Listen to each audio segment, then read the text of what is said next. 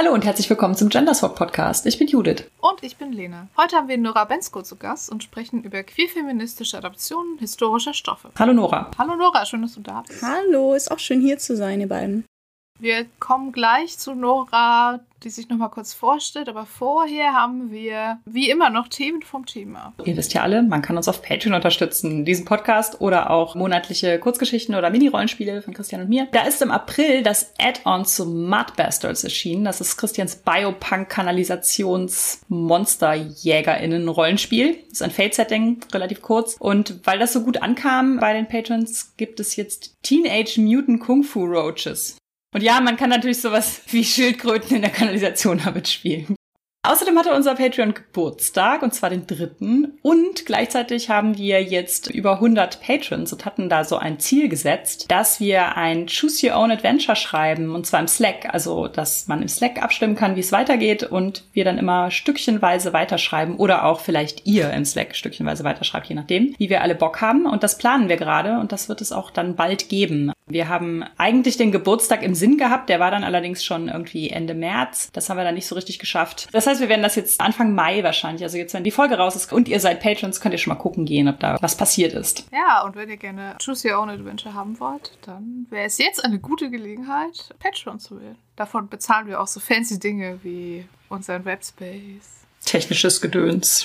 Ja, dann war es das schon mit Themen vom Thema dieses Mal. Dann können wir direkt zu unserer Gästin kommen. Hallo Nora nochmal. Hallo. Bestimmt kennen dich die eine oder andere von unseren Zuhörern schon, aber erzähl doch vielleicht noch kurz, wer du bist, was du machst. Ja, hallo in die Runde. Ich bin Nora Bensko. Ich bin eine Dark Fantasy Autorin, die in Wien lebt. Ich bin auf der letzten Strecke meines Masterstudiums, widme mich eben bevorzugt gerne allen Spielarten der dunklen Fantastik. Ich mag auch oft dunkle Musik. Ich bin auch als Metal-Sängerin tätig. Neben dem Studium auch schon als Lektorin in Halbzeit aktiv. Also neben der allgemeinen Textarbeit fasziniert mich auch Multikulturalität in der Fantastik und da versuche ich auch im Sensitivity Reading einige Menschen seit längerer Zeit zu begleiten. Das sind so meine wichtigsten künstlerischen Themen. Für mehr kann kann ich im Internet verfolgt werden. Ich bin auf ein paar Social Media Portalen unterwegs. Allerdings gerade nicht aktiv, weil ich in Pause bin. Aber auf norabensko.com kann man noch einiges zum Stöbern finden, inklusive auch Leseproben in Bücher und so.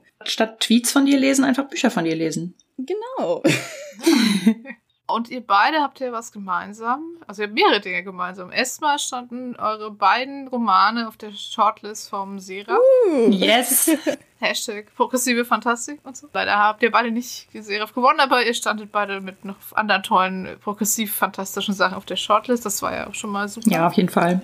Ja, es war eine schöne Ehre. Aber es ist eh witzig. Ich war jetzt schon, ich glaube, dreimal für den Seraph nominiert. Und es war mein erstes Mal mit einem Verlagsbuch. Davor war ich ja vor allen Dingen als äh, Indie-Autorin aktiv. Das ist sehr witzig. Ich habe schon mit so ein paar Leuten aus der Schreibrunde gescherzt. So, ich mache jetzt den Leonardo DiCaprio beim Seraph. Ey, das habe ich auch schon gesagt. Bei mir, genau. Christian war einmal nicht dabei, weil es Romanova war. Und ansonsten waren wir mit Wasteland und mit Anarchie Deco. Und ich war einmal auf der Longlist, als es noch eine Longlist und eine Shortlist gab. Da waren wir mit der verlorenen Puppe drauf. Das heißt, es sind jetzt so dreieinhalb Mal. Ich habe auch schon gesagt, wir machen jetzt so den Leonardo DiCaprio. Ach so, ich dachte, ihr hättet ihn schon einmal gewonnen. Nee, nee, tatsächlich Buch. nicht. Nee. Ja gut, dann steht das halt aus. Naja, man wird dann sehen, wer die meisten Nominierungen heimholt. Wir sammeln die jetzt einfach. ja, und was ihr noch gemeinsam habt, ist, dass Nora mit ihrem Roman Die Götter müssen sterben und Judith und Christian mit ihrem Schildmaid-Roman ja beide historische Ehren und historische Figuren aufgegriffen habt, aber halt in einer progressiven Weise, nämlich die Amazonen bei Noah und die Schildmeiden bei Judith. Da würde ich vielleicht so als Einstieg mal fragen, es sind ja Frauenbilder, die es irgendwie schon super lange gibt die teilweise auch so ein bisschen, wie wir das ja in der Viking-Age-Folge auch äh, besprochen haben, so ein bisschen Female Power Fantasy sind. Ich glaube, das gilt auch für die Amazonen, nicht nur für die Schildmeiden wo es halt auch super viel so Problematisches zu gibt. Also bei den Schildmeinen und den Viking-Sachen halt wie ja so dieses völkisch-rechtsnationale, was man da so drauf schaut. Und bei den Amazonen finde ich auch oft echt so viel male-gazy. Ja, total. Sachen, ne? Von daher würde ich einfach mal zum Einstieg fragen, was hat euch denn beide so daran fasziniert, genau diese Figuren zu nehmen und sie progressiv und feministisch umzusetzen? Ja, also vielleicht allgemein zu diesem Bild der Kriegerin. Ja, ich fand das auch einen witzigen Zufall, weil ich glaube auch, dass Amazon und Schildmein vielleicht auch respektive Valkyren nordischen Mythologie sind irgendwie sehr nah beieinander als Archetypen. Es ist irgendwie sehr witzig, dass wir das beide so adaptiert haben. Ich glaube auch irgendwie mit einem ähnlichen Mindset, völlig ohne uns ja. abgesprochen zu haben. Ja. Also ich freue mich schon total aufs Lesen. Ich habe das Buch hier. Ja, also ich bin definitiv von dem Archetyp an sich fasziniert und es hat definitiv auch mit der Female Power Fantasy zu tun. Also ich bin schon ein Fan von starken Frauen. Das ist schon etwas, was mich dorthin zieht. Aber ja, das sind komplexere Archetypen, als man denkt, mit ihren Problemen. Also speziell bei der griechischen Mythologie habe ich da einiges gefunden. Und was ich da versucht habe, in meinem Buch auch so ein bisschen zu umgehen, ist vor allem dieser fremdzuschreibende Blick, den wir eigentlich nur auf Amazon haben. Weil ich meine, letztendlich sind die so eine Art Angstfantasie von griechischen Philosophen Philosophen, weil niemand sonst hat über die so geschrieben. Da muss man sich dann auch fragen, okay, inwieweit ist das historisch, inwieweit ist es nur Mythologie? Also es gibt wissenschaftliche Überlegungen, dass es vielleicht so etwas wie Amazon gab, dass es vielleicht sketische Frauen waren. Man kann auch einen anderen Blick allerdings darauf werfen. Also es gab dann zum Beispiel auch Überlegungen, dass es vielleicht dann doch sketische Männer waren, aber weil die halt dann nicht Bart tragen, wie viele Griechen, irgendwie werden sie als Androgyner wahrgenommen, auch eine Möglichkeit. Oder man kann auch nicht ausschließen, dass es irgendeine Form von TranskriegerInnen waren. Viele, viele Möglichkeiten, die da besprochen werden. Aber in jedem Fall ist da irgendwie etwas, so eine Kulturdifferenz, die den Griechen Angst gemacht hat. Und ich bei den Schildmann wird das dann wohl nicht so drin sein, aber bei den Amazonen war das ein sehr relevantes Thema, mit dem ich mich auch viel auseinandergesetzt habe, dass sie auch ein rassistisch aufgeladenes Bild sind. Und das ist etwas, glaube ich, was nicht oft genug beachtet wird, wenn man mit denen mhm. zu tun hat. Bezüglich der Quellen bewegen wir uns eigentlich natürlich in einer Zeit vor Rassismus, vor Rassenkunde und so etwas. Also das ist ja alles, der Rassebegriff existiert ja so noch nicht. Aber völkerbasierte Konflikte, Xenophobie und sowas ja schon, ne? Fremdenfeindlichkeit. Und später ist es dann so, dass Rassenkunde dann auch Ideen aufgreift, speziell von griechischen Philosophen, von diesen Quellen, dieses Stereotyp irgendwie die wilden Barbaren aus dem Osten und so etwas. Und das, das findet man ganz stark bei den Amazonen, dass das so diese fremdzuschreibende Angst ist, oh, das sind diese wilden, männerfressenden äh, Frauen und Kannibalen. Und es ist sehr überzogen. Und es ist dann einfach eine unglaublich spannende Herausforderung gewesen, einerseits, okay, daherzugehen und zu sagen, okay, ich schreibe aus der Sicht von diesen Figuren, ich will das mal machen. Weil das hat mir zum Beispiel auch gefehlt. Ich finde, es gibt wenig Stories aus der Sicht von Amazon. Also meistens kommen sie als Nebenfiguren Figuren vor in vielen Medien, dann kriegt man auch nicht viel Einblick. Und mich haben diese Figuren einfach so fasziniert, dass ich mir gesagt habe, ich möchte wirklich eine komplette Geschichte aus ihrer Sicht erzählen. Und ich möchte sie auch komplex erzählen. Ich möchte nicht nur das Stereotyp wiedergeben, aber es ist dann so ein schmaler Grad zwischen, okay, man nimmt diese Elemente, die ja auch dieses Bild prägen. Hm. Ich wollte dann auch nicht alles hinterfragen. Also wäre auch möglich gewesen, dass man hergeht und wirklich sagt, das ist alles Propaganda und ist in Wirklichkeit ein ganz tolles Matriarchat. Aber ich finde, in den Amazonen sind auch schon so Sachen eingeschrieben wie Gewalt, und ich fand es auch nicht unbedingt schlecht. also wieder äh, Stichwort Power Fantasy, das, das, ist irgendwie ambivalent. Also ich, ich befürworte natürlich nicht in Wirklichkeit mit Gewalt Dinge zu lösen, aber es kann irgendwie sehr katharsisch sein, so ein entfesseltes, nicht männliches Wesen zu haben. Also und auch vor dem wirklich Männer Angst haben, ist schon irgendwie geil. I don't know. Ja. und, und deswegen habe ich das geschrieben. So, also es ist kompliziert, da kommen viele Sachen zusammen. Ähm, aber eine persönliche Faszination war auf jeden Fall von Anfang an da.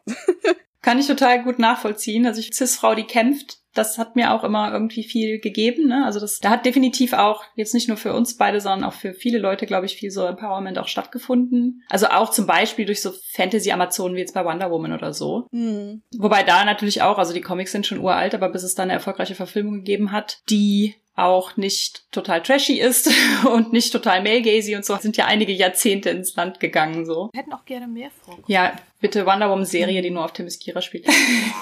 ja, schön, oder?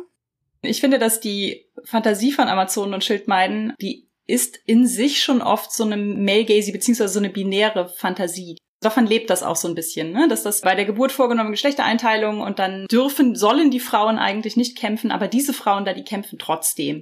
Und das ist mit so einer Wertigkeit versehen, gleichzeitig so ein, ja, guck mal, die haben es ja dann doch geschafft, aber gleichzeitig auch mit so einem, aber die bei uns zu Hause bitte nicht. so. Ja, schon. Bei den Amazonen ist es mehr so eine Angstfantasie der Griechen, so nach dem Motto, das sind die Barbarinnen und sowas. Bei den Schildmeiden ist es ja eher so ein, es hat so einen Sagencharakter. Man weiß ja von keiner einzigen historischen Schildmeide in Anführungszeichen. Ne? Also es gibt viele so Geschichten, die so semi-historisch und semi-sagenhaft sind und man weiß einfach nichts Genaues weiß man nicht, so nach dem Motto. Und es ist halt auch anzunehmen, dass das auch damals, also ganz unabhängig davon, ob es dann existiert hat oder nicht, dass es auch damals schon eine Sagengestalt war. Also dass Schildmeiden einfach auch da schon eine Erzählung waren. Also sowas wie, ja, teilweise auch vermutlich eine empowernde Erzählung, aber versehen mit diesem, aber unsere eigenen Frauen, die sollen das machen, was wir ihnen sagen, so.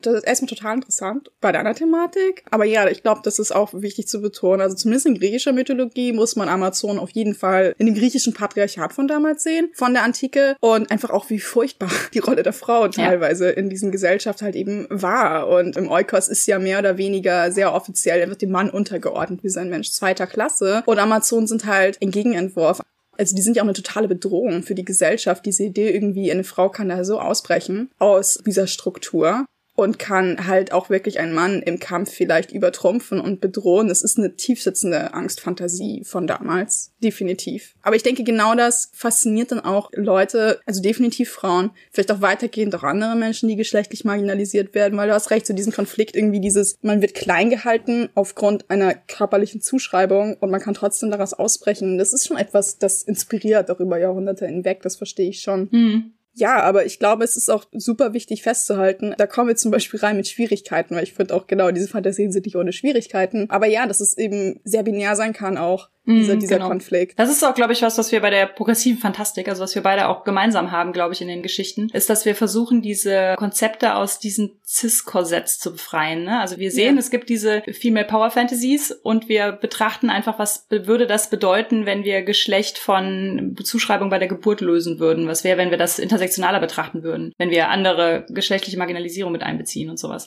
Das war das, was das für mich jetzt heute so interessant gemacht hat. Also ich fand dieses Thema Schildmaid, Amazone, kämpfende Frau schon sehr lange spannend. Aber so mich jetzt mit dem Mindset, was ich mir so in den letzten Jahren irgendwie erarbeitet habe, mich da dem zu widmen, das hat sich nochmal ganz besonders toll angefühlt so. Total. Also ich musste ehrlich sagen, ich bin da auch wirklich erst am Anfang. Es ist erst eine recht kurze Zeit, da ich halt wirklich bewusst auch sage, okay, ich muss wirklich auch intersektional denken, was Geschlecht angeht und so etwas. Also nicht, weil ich es vor nicht wollte, aber es ist ein Prozess. Ich weiß nicht, ob du das kennst. So, keine Ahnung, als ich jünger war, mir war schon klar, dass es Transmenschen gibt und nicht-binäre Menschen und so etwas, aber man muss irgendwie trotzdem erst reinkommen und auch nochmal, wenn man so viel internalisiert hat an Fantastikgeschichten. Es ist auch wirklich schwierig, dahingehend einfach zu hinterfragen, was man halt einfach alles kennt an Geschichten, weil es gibt einfach nicht so viele. Mhm. Mainstream-Geschichten, ne, die jenseits von Männern und Frauen erzählen und man muss sich dort einfach dann auch reinarbeiten. Aber es war mir absolut klar, als ich dieses Manuskript begonnen habe, da war ich irgendwie so weit. Ich hatte schon davor bei Hexensold einen Protagonisten, der genderfluid ist und wo Auseinandersetzung mit Geschlecht eine riesige Rolle gespielt hat für die Story. Geschlecht hat schon vor auch eine Rolle gespielt immer in meinen Geschichten, aber dann halt anders. Also zum Beispiel mein Debüt Wolfsucht ist dann ganz stark aus der Sicht eines minderjährigen Mädchens und was patriarchale Gewalt mit ihr macht. Also so etwas gab es schon von Anfang an. Aber irgendwie war es auch irgendwann diversifiziert und ich habe halt nicht nur aus der Sicht von Frauen geschrieben und nicht nur auch binär geschrieben und so. Man kommt irgendwie so rein. Ja. Aber ich fand das bei Die Götter müssen sterben so, so wichtig. Es war mir von Anfang an klar, dass ich mich damit auseinandersetzen wollte, selbst wenn es vielleicht nicht perfekt wird. Ah, es gibt nicht genug Adaptionen von Amazon, das habe ich gesagt, aber die, die es gibt, die sind halt so binär. Also das sieht man in der Regel einfach nicht mehr als diese Dichotomie Mann, Frau, zwei Gesellschaften kämpfen gegeneinander. Und ich denke mal einfach, in unserer Zeit ist das einfach nicht mehr genug. Ja. Man würde es einfach so viel unter den Tisch fallen lassen und ich hätte es irgendwie feige von mir empfunden zu sagen, also ich nehme nur das, was, was mir gut tut und ich setze mich nicht mit dem Rest auseinander und das betrifft auch kritische Weiblichkeit. Ja, mich wundert auch, dass das nicht stärker, also ich habe das Rad der Zeit jetzt nicht gesehen, aber ich hatte irgendwie gedacht, okay, wenn man heute das Rad der Zeit adaptiert, dann muss man doch eigentlich auch über nicht-binäre Geschlechter und über Transmenschen reden. Aber offensichtlich tut die Serie das nicht. Mhm. Weil ich habe eine Podcast-Folge darüber gehört, auch von einer nicht-binären, einer Transperson, die die Serie beide schon auch gut fanden, aber die dann halt so fantasiert haben, so, was wäre, wenn man jetzt noch, ne, wie würde die Welt mit Transmenschen umgehen? Ich dachte so, das haben die nicht gemacht in der Serie? Ich meine, wir haben 2022, how? Bei The Handmaiden auch von Atwood, die neue Verfilmung, finde ich, das ist auch ein riesiges Versäumnis. Du hast die eine Sache, wenn sie das damals nicht geschrieben mhm, hat. genau. wozu machst du diese neuen Adaptionen, wenn du dann jetzt nicht sagst, okay, wir greifen diese Potenziale auch auf, die eh schon da sind. Ja. Was ich auch spannend finde daran, ist, dass das ja sowohl bei den Amazonen als auch bei den Schildmeinen, als ja auch ja bei Anarchie Deco auch zum Beispiel, dass alles Zeiten sind, wo es noch nicht so richtig Worte dafür gab, ne? Ja. Nicht so richtig Begriffe. Also das ist ja auch nochmal spannend, das darzustellen in dieser Kultur, wie die das gedacht hat. Und ja, weil klar, heute haben wir dafür jetzt eigene Begriffe und ich meine, es ist jetzt, glaube ich, nicht so, dass es nie Begriffe dafür gab. Also da es ja schon immer Transmenschen und nicht Menschen gegeben hat, die aber vielleicht einfach nicht so richtig das ausdrücken konnten. Mhm. In Viking Age ist ja da dieser, da habe ich ja beim letzten Mal schon drüber gesprochen, dieser Arger-Term, den kann man im Prinzip ganz gut so als Umbrella-Term dafür benutzen. Aber Arger würde halt ganz viel bedeuten. Du hast ja auch so einen ähnlichen Begriff drin für Männer, die unten liegen, in Anführungszeichen, bei den Griechen. Kinaidos, ja. Ager ist weiter von der Bedeutung her. Das kann auch zum Beispiel Frauen, die unter ihrem Stand heiraten oder sowas bezeichnen. Aber alles, was halt so unehrenhaft, unstandesgemäß und halt sexuell abweichend ist. Und da gehören die Gender-Ausdruckssachen durchaus auch dazu. Ja, das wäre nochmal ein ganz eigenes Thema wird, die Historizität von auch Bezeichnungen und so etwas. Und das ist eher auch so etwas. Vorstellungen und auch Begriffe, gerade zu Geschlecht und Sexualität, ändern sich ja auch nicht nur durch die Jahrhunderte, sondern auch durch die Kulturen. Und das ist etwas, was mich sehr fasziniert und wo ich dann auch manchmal irgendwie aufpassen muss, dass ich nicht falsche Zuschreibungen mache. Ein Beispiel, ich habe Anarchie Deco von dir und Christian gelesen, Judith und ich fand das zum Beispiel super faszinierend, wie er dort in die queere Kultur einfach von Berlin von 1920 gegangen sind. Natürlich sind auch die Begriffe damals ganz anders und damals sind dann auch einfach Begriffe geläufig, die es heute einfach so nicht mehr wären. Du könntest nicht Transvestit, Larifari benutzen auf eine Transperson. Ne? Also das müssen Leute, wenn dann für sich selbst wählen. Aber damals war es halt anders und es ist auch in Ordnung, das so zu zeigen, denke ich ich finde, du merkst es auch in vielen, vielen nicht weißen Kulturen. Wir benutzen dann heute manchmal dann vielleicht sogar wirklich separierende Begriffe wie nicht-binär zum Beispiel, um genau zu betonen, es gibt Dinge außerhalb des Binären. Aber es gibt dann zum Beispiel Kulturen oder gab Kulturen, die trotzdem irgendwie so eine starke Dichotomie haben von Mann und Frau und wo das dann eher dann so passiert als so eine Art Arbeiten mit den Begriffen selbst habe ich zum Beispiel auch ein paar griechische Texten gefunden. Dann ist es dann so, dass diese Menschen von damals dann diese Begriffe halt nehmen und sie dann irgendwie neu zusammensetzen oder so etwas mhm. und dann dadurch das hinterfragen. Und dann benutzen sie mehr oder weniger so eine Selbstbezeichnung wie Mann, Frau oder wie du halt sagst, unten liegt der Mann und so etwas. Von heute würde uns das irgendwie vielleicht komisch, vielleicht sogar feindlich vorkommen oder so etwas. Aber es war halt dann einfach ihre Art, so die Sprache zu finden. Das ist alles sehr komplex und ich finde, es ist auch enorm wertvoll, also sich damit auseinanderzusetzen und sich halt eben auch bewusst zu machen, dass es einfach nicht den einen richtigen Weg gibt, um das zu benennen. Mhm. Also, sondern das kann ja unglaublich variieren und das ist halt auch zeit- und kulturabhängig. Ja, anhand solcher Beispiele sozusagen nachzuweisen, dass das schon immer existiert hat. Das ist ja irgendwie auch super wichtig. Ne? Ja, total. Es ist ja oft so, also dieses Nicht-Binär, das wurde Aha. 1995 im Internet erfunden, so irgendwie. Naja. Das sag jetzt nicht ich, sagen ja, Leute, die das irgendwie alles komisch finden. Es ist leider immer noch wichtig, das historisch nachzuweisen. Also so seltsam es ist. Ja, ist halt die Frage, ob man überhaupt sich damit abgeben sollte. Dafür mache ich es auch nicht. Beweisen müssen wir niemandem was. Wenn man noch ein bisschen darüber nachdenkt, es ist so bizarr. Also das kann man auch bei anderen Themen machen. Also ich treffe auch regelmäßig auf die These, dass es Migration bis vor dem 20. Jahrhundert nicht gegeben hat oder so. Und das ist... Ähm, genau. Völkerwanderung ja, genau. war einfach nur ein Ausflug und danach sind sie einfach nach Hause gegangen. Ja, und davor war alles in Europa ein einziges tolles weißes Land. Ja, okay, das Aha. ist nicht so, was die Leute so sagen, aber was manche wirklich so in ihren Köpfen haben, es ist sehr komisch. Ja, und ähm, ich finde, es ist bei diesen Themen ganz ähnlich, wenn man ein bisschen darüber nachdenkt, dann müsste einem noch klar sein, okay, selbst wenn es diese Konzepte so nicht gab, oder diese Begriffe so nicht gab, diese Vielfalt an Menschen, die hat es einfach immer gegeben, wo das wäre total bizarr, etwas anderes zu behaupten, mhm. aber in Ordnung. Und wir können dann höchstens darüber reden, wie ändert sich die Gestaltung, ne? Wie ändert sich so der Ausdruck von Menschen und so etwas. Ja. Und das finde ich sehr spannend. Also ich beschäftige mich auch nicht damit, um den Leuten etwas zu beweisen, sondern einfach, weil es tolle Geschichte ist. Und weil Geschichte dahingehend auch nicht einseitig ist und es ist dann auch wichtig, diesen offenen Blick halt zu haben, dass einem diese Sachen halt nicht entgehen. Und damit man halt nicht diese falsche Fantasie bedient von, es war alles eh schon immer so, wie wir uns das heute vom Normativen vorstellen. Alle waren hetero, alle waren weiß und cis. Nicht unbedingt. Es ist natürlich auch irgendwie schwierig, bei historischen Figuren nachträglich so Labels drauf zu kleben, so nach dem Motto. Ja, muss man auch gar nicht. Genau, muss man auch gar nicht. Show, don't tell. ich habe vor kurzem auch ein ziemlich neues Buch noch gelesen, das hatte ich so vorbestellt und gehofft, dass das vor Schildmeid irgendwie rauskommt. Also während der Arbeit an Schildmeid, es kam dann raus, als ich im Lektorat war, also so gerade noch pünktlich. Ich habe es dann noch so an einem Wochenende gelesen. Da ging es halt auch um diese gefundenen Kriegerinnengräber oder diese Gräber, wo die Doppel-X-Chromosomen drin waren und generell um kriegerische Beigaben in Frauengräbern und all sowas. Und da ging es auch auch nochmal um die Schildmeiden der Sagas und dann gab es ein Kapitel über meinen Lieblings, ja, Saga-Charakter. Das ist Herwör slash Herwart. Also als ich da gelesen habe, dass dieser Archäologe, der das Buch geschrieben hat, sagte, wir können heute vermutlich auf diesen Charakter gucken und ihn als genderqueer und genderfluid begreifen und nicht als Frau in Männerkleidung. Ich habe da geheult. Ich habe bei dem Kapitel geheult. Das hat mir so viel bedeutet. Die haben nicht immer they-them-Pronomen benutzt, aber haben durchaus für die Figur auch they-them-Pronomen benutzt, wo ich so dachte, wow, das fühlt sich so gut an. Dass historische archäologische Forschung halt da drauf guckt und sagt, wir erkennen das als Genderqueerness an. Mhm. Mhm. Ich wollte vorhin jetzt auch nicht sagen, dass es die Aufgabe der Recherche ist, zu beweisen, dass das schon immer irgendwie existiert hat. Aber ich glaube, manchmal stolpert man so drüber. Mhm. Ja. Und dann freut man sich halt. Wo du das gerade aufgreifst, da fällt noch ein anderes Beispiel ein. Und ich finde es auch total gut und total wichtig, was dann Wissenschaft wandelbar bleibt. Aber ich bin euch auch mal wieder auf das Buch Rosenstängel gestoßen von Angela Steidele. Sie hat dort in dem Briefroman die wahre Geschichte einer Person verschriftlicht, wo wir jetzt halt nur mutmaßen können, was war diese Person. Wenn ich das richtig im Kopf habe, also weiblich zugeschrieben zur Geburt, ist allerdings in Männerkleidern aufgetreten, war auch mit einer Frau zusammen. Es ist eine deutsche Person, wurde dann hingerichtet. Es ist sehr dramatisch und es war halt ein Gerichtsfall Fall, der dann auch enorm die deutsche Justiz beschäftigt hat. Und genau diese Frage, wer war Rosenstengel, ist halt etwas, was seit Jahren einfach verhandelt wird. Und bis vor ein paar Jahren ist dann Steidele davon ausgegangen, dass es sich wahrscheinlich um eine lesbische Frau gehandelt hat. Aber in den letzten Jahren, das hat sie dann auch dann zum Beispiel dann sehr dann Sekundärmaterial betont, die sie dann auch mehr zu Transgender gelernt hat, hat sie auch die Interpretation geöffnet für Rosenstengel hätte auch ein Transmann sein können und hat dann auch immer wieder in ihrer wissenschaftlichen Arbeit betont, letztendlich geht es auch nicht darum, dass wir ein Lab, was für uns dann heute funktioniert, auf diese diese Person geben. Es ist in Ordnung, einfach diese Person offen als das zu sehen, weil letztendlich kann sie es uns eh nicht mehr sagen und es ist eher ein einfach anderes Verständnis als zu unserer Zeit. Aber wichtig ist es in jedem Fall einfach, diese queere Geschichte als diese zu begreifen und auch zu erhalten und weiterzuerzählen. Aber ich fand einfach diese Entwicklung dann auch so schön. Ja. Und diese Bereitschaft, dass verschiedene Communities auch sich sehen dürfen in der Figur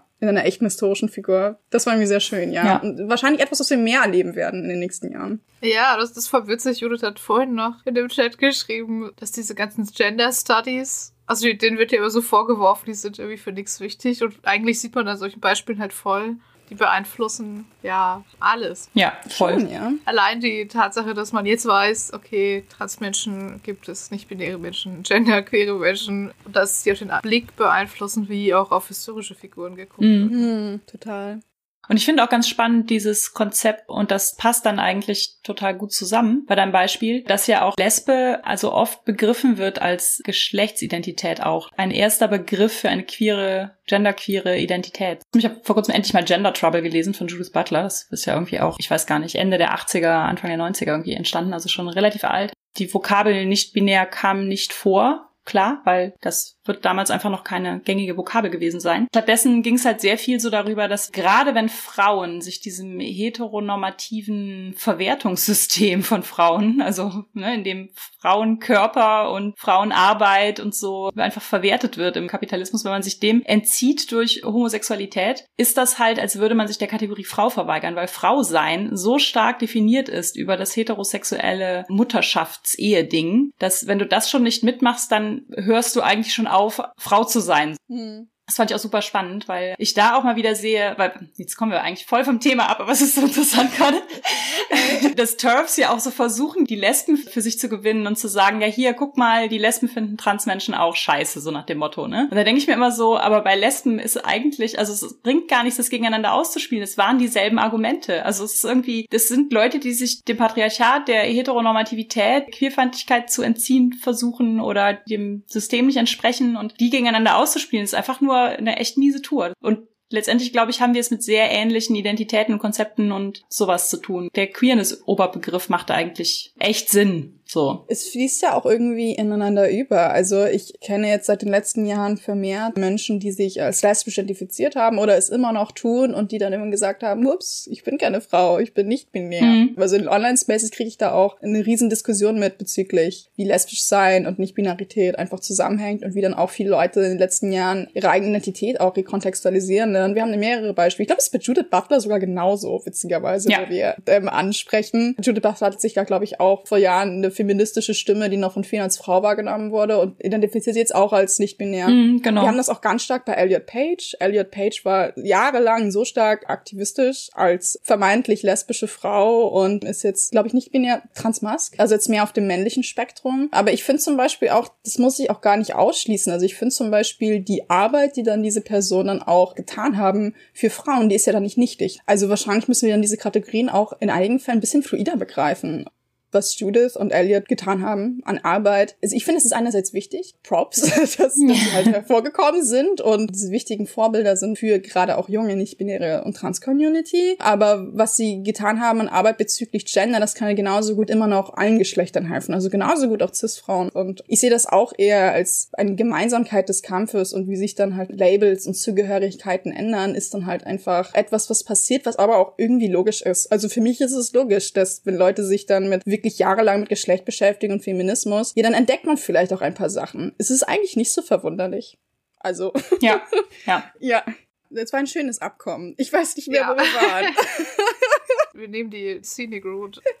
Aber ich wollte euch noch fragen, also noch eine letzte Sache, bevor wir gleich nochmal wieder zu Butler kommen, wollte ich noch fragen, wie seht ihr das denn? Also wir haben ja auch mal eine Folge gemacht über starke Frauen und dass es jetzt nicht unbedingt immer toll ist, die starke Frau als Tropes nach dem Motto, sie ist so toll, weil sie eine Frau ist, die Männer Dinge tut. Also wie mhm. zum Beispiel kämpfen, ne? Oder auch andere Sachen. Aber das ist ja durchaus der Fall bei den Schildmeiden und den Amazonen, dass sie schon kämpferisch sind und gewalttätig sind und so. Deshalb auch als stark angesehen werden. Wie seht ihr das? Oder seht ihr dann Widerspruch? Wie wie kann man das Trope der starken Frau dann trotzdem irgendwie nicht so gestalten, dass es wieder so ist, männliche Eigenschaften gut und stark und deshalb sind diese Frauen jetzt irgendwie toll. Ja, ja. Ich finde es tatsächlich super kompliziert. Persönlich finde ich es ein bisschen schade, dass der Begriff starke Frau so aufgeladen ist. Also ich benutze den oft noch positiv, aber ich meine mit stark dann eher so etwas wie ein gut ausgearbeiteter Charakter. Also für mich ist auch eine starke Frau eine sehr feminine Person, die dann aber ein ausgearbeiteter Charakter ist in einer Story. Also das finde ich irgendwie erst einmal sehr wichtig. Ich finde es ist absolut wichtig im Hinterkopf zu behalten. Ja, im Patriarchat werden natürlich als männlich tradierte Eigenschaften, gerade auch Gewalt und so etwas natürlich hochgehalten und ich denke, wir müssen vor allen Dingen kritisch auch auf Geschichten schauen, die Frauen dann empowern, die dann vor allen Dingen auch gewalttätig sind gegenüber anderen Frauen und unsolidarisch. Mhm. Das finde ich hat dann weniger mit Empowerment zu tun. Es ist dann für mich so eine Art Fake Empowerment. Es ist dann eher eine patriarchale Komplizenschaft eigentlich, mit der ich mich übrigens auch viele die Götter müssen sterben beschäftige. Ja. Wie Frauen oder auch allgemein Marginalisierte am Patriarchat teilhaben können. Und ich finde zum Beispiel dann auch diese basale Idee von weiße Männer sind primär schuld am Patriarchat. Ja, da steckt natürlich ein Fünkchen Wahrheit drin, aber es ist nicht alles. Und mir ist das zum Beispiel viel, viel zu einseitig. Mhm. Also nur weiße Männer als Antagonisten zu haben und dann sagen, we did it, wir haben eine feministische Story geschrieben. Also es ist dann meistens doch ein bisschen komplizierter von den Beziehungen, würde ich sagen. Und mich beschäftigt zum Beispiel wirklich extrem, weil das auch etwas ist, was ich einfach kenne aus meinem eigenen Leben oder auch sehe in großem Aktivismus online. Wir alle kennen diese Marginalisierten, die dann für eigene Vorteile dann auch gegen ihresgleichen dann mehr oder weniger kämpfen. Und es ist etwas, was mich total anfasst und was ich super wichtig finde zu sagen. Ich finde auch nicht alles unbedingt hinterfragenswert und negativ, selbst wenn man die starke Frau als eine gewalttätige Frau sieht oder auch eine maskuline Frau. Also darüber habe ich auch viel nachgedacht bei Die Götter müssen sterben. Ich versuche, wenn es um Weiblichkeit geht, auch Spektren an Weiblichkeit zu zeigen. Also mir ist dann weibliche Vielfältigkeit sehr wichtig, aber zu der gehören auch Frauen, die maskulin sind. Also ich störe mich daran, wenn Leute hergehen und maskuline Frauen sehen und dann sagen, das ist nur ein Stereotyp. Also ich finde, da ist schon der Kontext entscheidend. Es ist dann eben auch ein Disservice gegenüber maskulinen Frauen, gegenüber bestimmten Lesben und so weiter. Also gerade auch queeren Frauen, wenn wir das sofort als Stereotyp abtun. Ja. Ja, voll. Es gab auch mal eine Diskussion darum, dass es so eine Angst gab, irgendwie lesbische Frauen immer als Batsch darzustellen. Mm, total. Ist immer dass noch es so. gar keine Batsch-Lesben irgendwie in Medien gab. Ja. Ganz, ganz wenige. Halt oft so, ja, sie ist schon lesbisch, aber weil wir nicht so ein Klischee machen wollen, ist sie sehr femme und sehr feminin. Total weird irgendwie, dass man dann aus Angst irgendwie ein Klischee zu ergreifen, dann diese Leute so gar nicht Ja, ja, voll. Also. Mhm. Das ist bei femininen Schwulen ganz ähnlich und das finde ich zum Beispiel ja, ja. super bedauerlich. Also und wann immer du auch irgendwelche Medien hast, wo Figuren auftauchen, die in diese Richtung gehen, dann ist das automatisch kontrovers. Also auf Social Media Ja. und sowas. Ich kann mich noch erinnern, wie zum Beispiel der Trailer gedroppt ist von Q-Force. Ich weiß nicht, ob es euch was sagt, diese Mhm. Netflix-Show. Es ist eine queere Agentenshow. Was? Ja, du davon? Animationsshow. Also vielleicht kann man sich das ansehen. Ich habe gehört, es ist gut, aber als der erste Trailer gedroppt ist, man muss dazu sagen, der Trailer an sich war wohl, ich würde jetzt einfach mal sagen, nicht gut. Also wie so oft das halt ist in Hollywood, machen halt auch Leute die Trailer, die nicht für die Werke selbst verantwortlich sind. Und Leute hatten das Gefühl gehabt, oh, hier sind in einer Show einfach nur queere Stereotype zusammengepackt. Ich fand es im Nachhinein traurig interessant. Das ein riesiger Teil der Controversy war halt vor allen Dingen ein bestimmter queerer Charakter in diesem Cast. Das war eine Drag Queen, also ein femininer schwuler Mann, der auch, ah, ich weiß nicht mehr genau, wie er heißt, aber er hat zum Beispiel auch ein queerfeindliches Wort für sich reclaimed. Und das hat eine große Rolle gespielt, auch in der Story und so etwas. Aber einfach, dass er so dieser flamboyant, feminine Typ war und so etwas. Leute haben sich vor allen Dingen über ihn aufgeregt. Und dann in Retroperspektive, als die Show dann rauskam und queere Menschen gemerkt haben, Moment, das ist erstmal keine schlechte Show, sondern es ist auch eine Show, die primär queere Menschen gemacht haben mit Spaß and it shows. Und das ist eine Show wirklich für uns. Da habe ich dann auch auf Social Media viele queere Männer hervorkommen sehen, die dann gesagt haben, okay Leute, also für euch damals war das einfach nur so ein neues, ja, wir verreißen etwas, von dem wir denken, es ist Trash. Aber ich habe einfach gesehen, wie ihr diesen Mann herabgesetzt habt und ich bin einfach genauso wie dieser Mann und ich habe das nicht vergessen. Obwohl ich dann dachte, damn.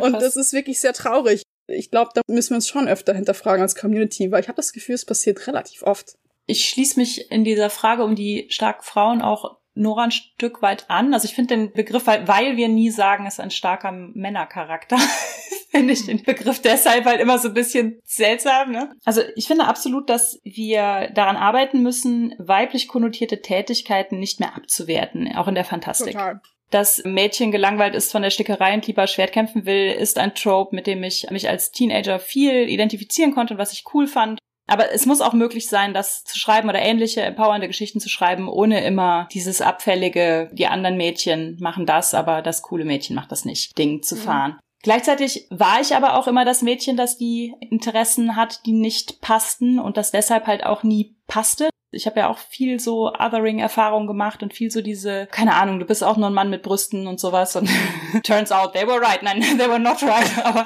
lustigerweise, als ich dann irgendwann gesagt habe, ich bin nicht binär, waren sie alle so, was ist denn das für ein Quatsch? So nach dem Motto, ich hatte so, ihr habt mir jahrzehntelang gesagt, ich bin nur ein Mann mit Brüsten, aber kaum habe ich ein Wort für mich gefunden, ist euch das auch nicht recht oder was? Zu sagen, dass starke Frauencharaktere klischeehaft sind, wenn sie sich für diese männlich konnotierten Sachen interessieren, da gehe ich halt auch nicht mit, weil das waren ja immer meine Interessen und das fand ich ja immer cool und das wollte ich auch lesen und repräsentiert haben. Wir müssen halt gucken, dass wir nicht nur das eine machen und damit nicht das andere abwerten. Ja, Was ich bei Schildbad einfach so die Gelegenheit fand, war, dass das äh, Frauen sind, die aus ganz unterschiedlichen Lebensentwürfen zusammenkommen und einfach das Ziel haben, wir hauen hier ab so.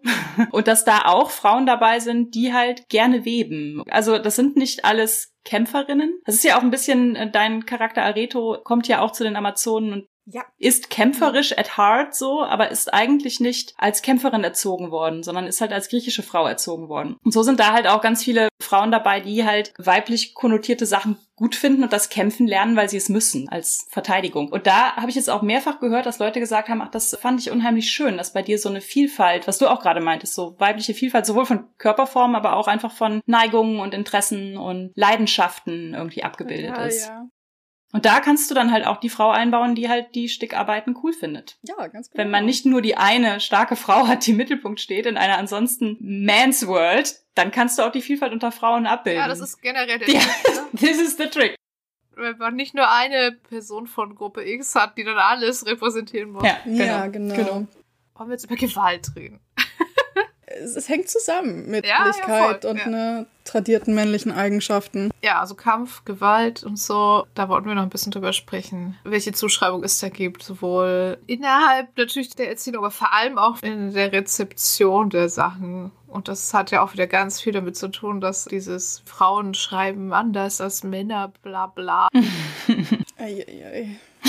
Nora zum Beispiel, du hast ja mal auf Twitter geschrieben, dass die Götter müssen sterben und du hast mal schockiert festgestellt, dass es irgendwie in der Jugendbuchabteilung stand zum Beispiel. Ja, ich habe sogar ein paar Mal eingeordnet gesehen in Romantasy und es regt mich What? auf, weil es ist ein Dark Fantasy Buch ab 18 und ich meine, ich kann nicht in die Köpfe der Buchhandelspersonen schauen, aber ich denke schon, dass es irgendwie eine gegenderte Erwartung ist. Wenn man sich wirklich die Infos vom Verlag anschaut, dann kommt man nicht zu diesem Schluss. Ist sehr fragwürdig. Und du meinst, wenn dieser Roman von männlicher Vorname XY geschrieben worden wäre, dann wärst du vielleicht nicht in der Romantasy gelandet und keine Ich Frau nicht, auf dem nein. Cover wäre. Ja, So. vermutlich nicht. Ja, genau, da kommen mehrere Sachen zusammen. Nicht nur, dass ein, mein Name auf dem, dem Cover steht und dann als weiblich wahrgenommen wird, aber auch, dass eine Frau auf dem Cover ist, glaube ich, macht auch was aus. Und egal, wie kriegerisch der Titel ist, egal, wie kriegerisch der Klappentext ist, egal, ob eine Content Note drin ist, die auf die Gewalt dann hinweist, man sieht dann halt irgendwie, äh, das ist eine Frau, wie krass kann das schon sein?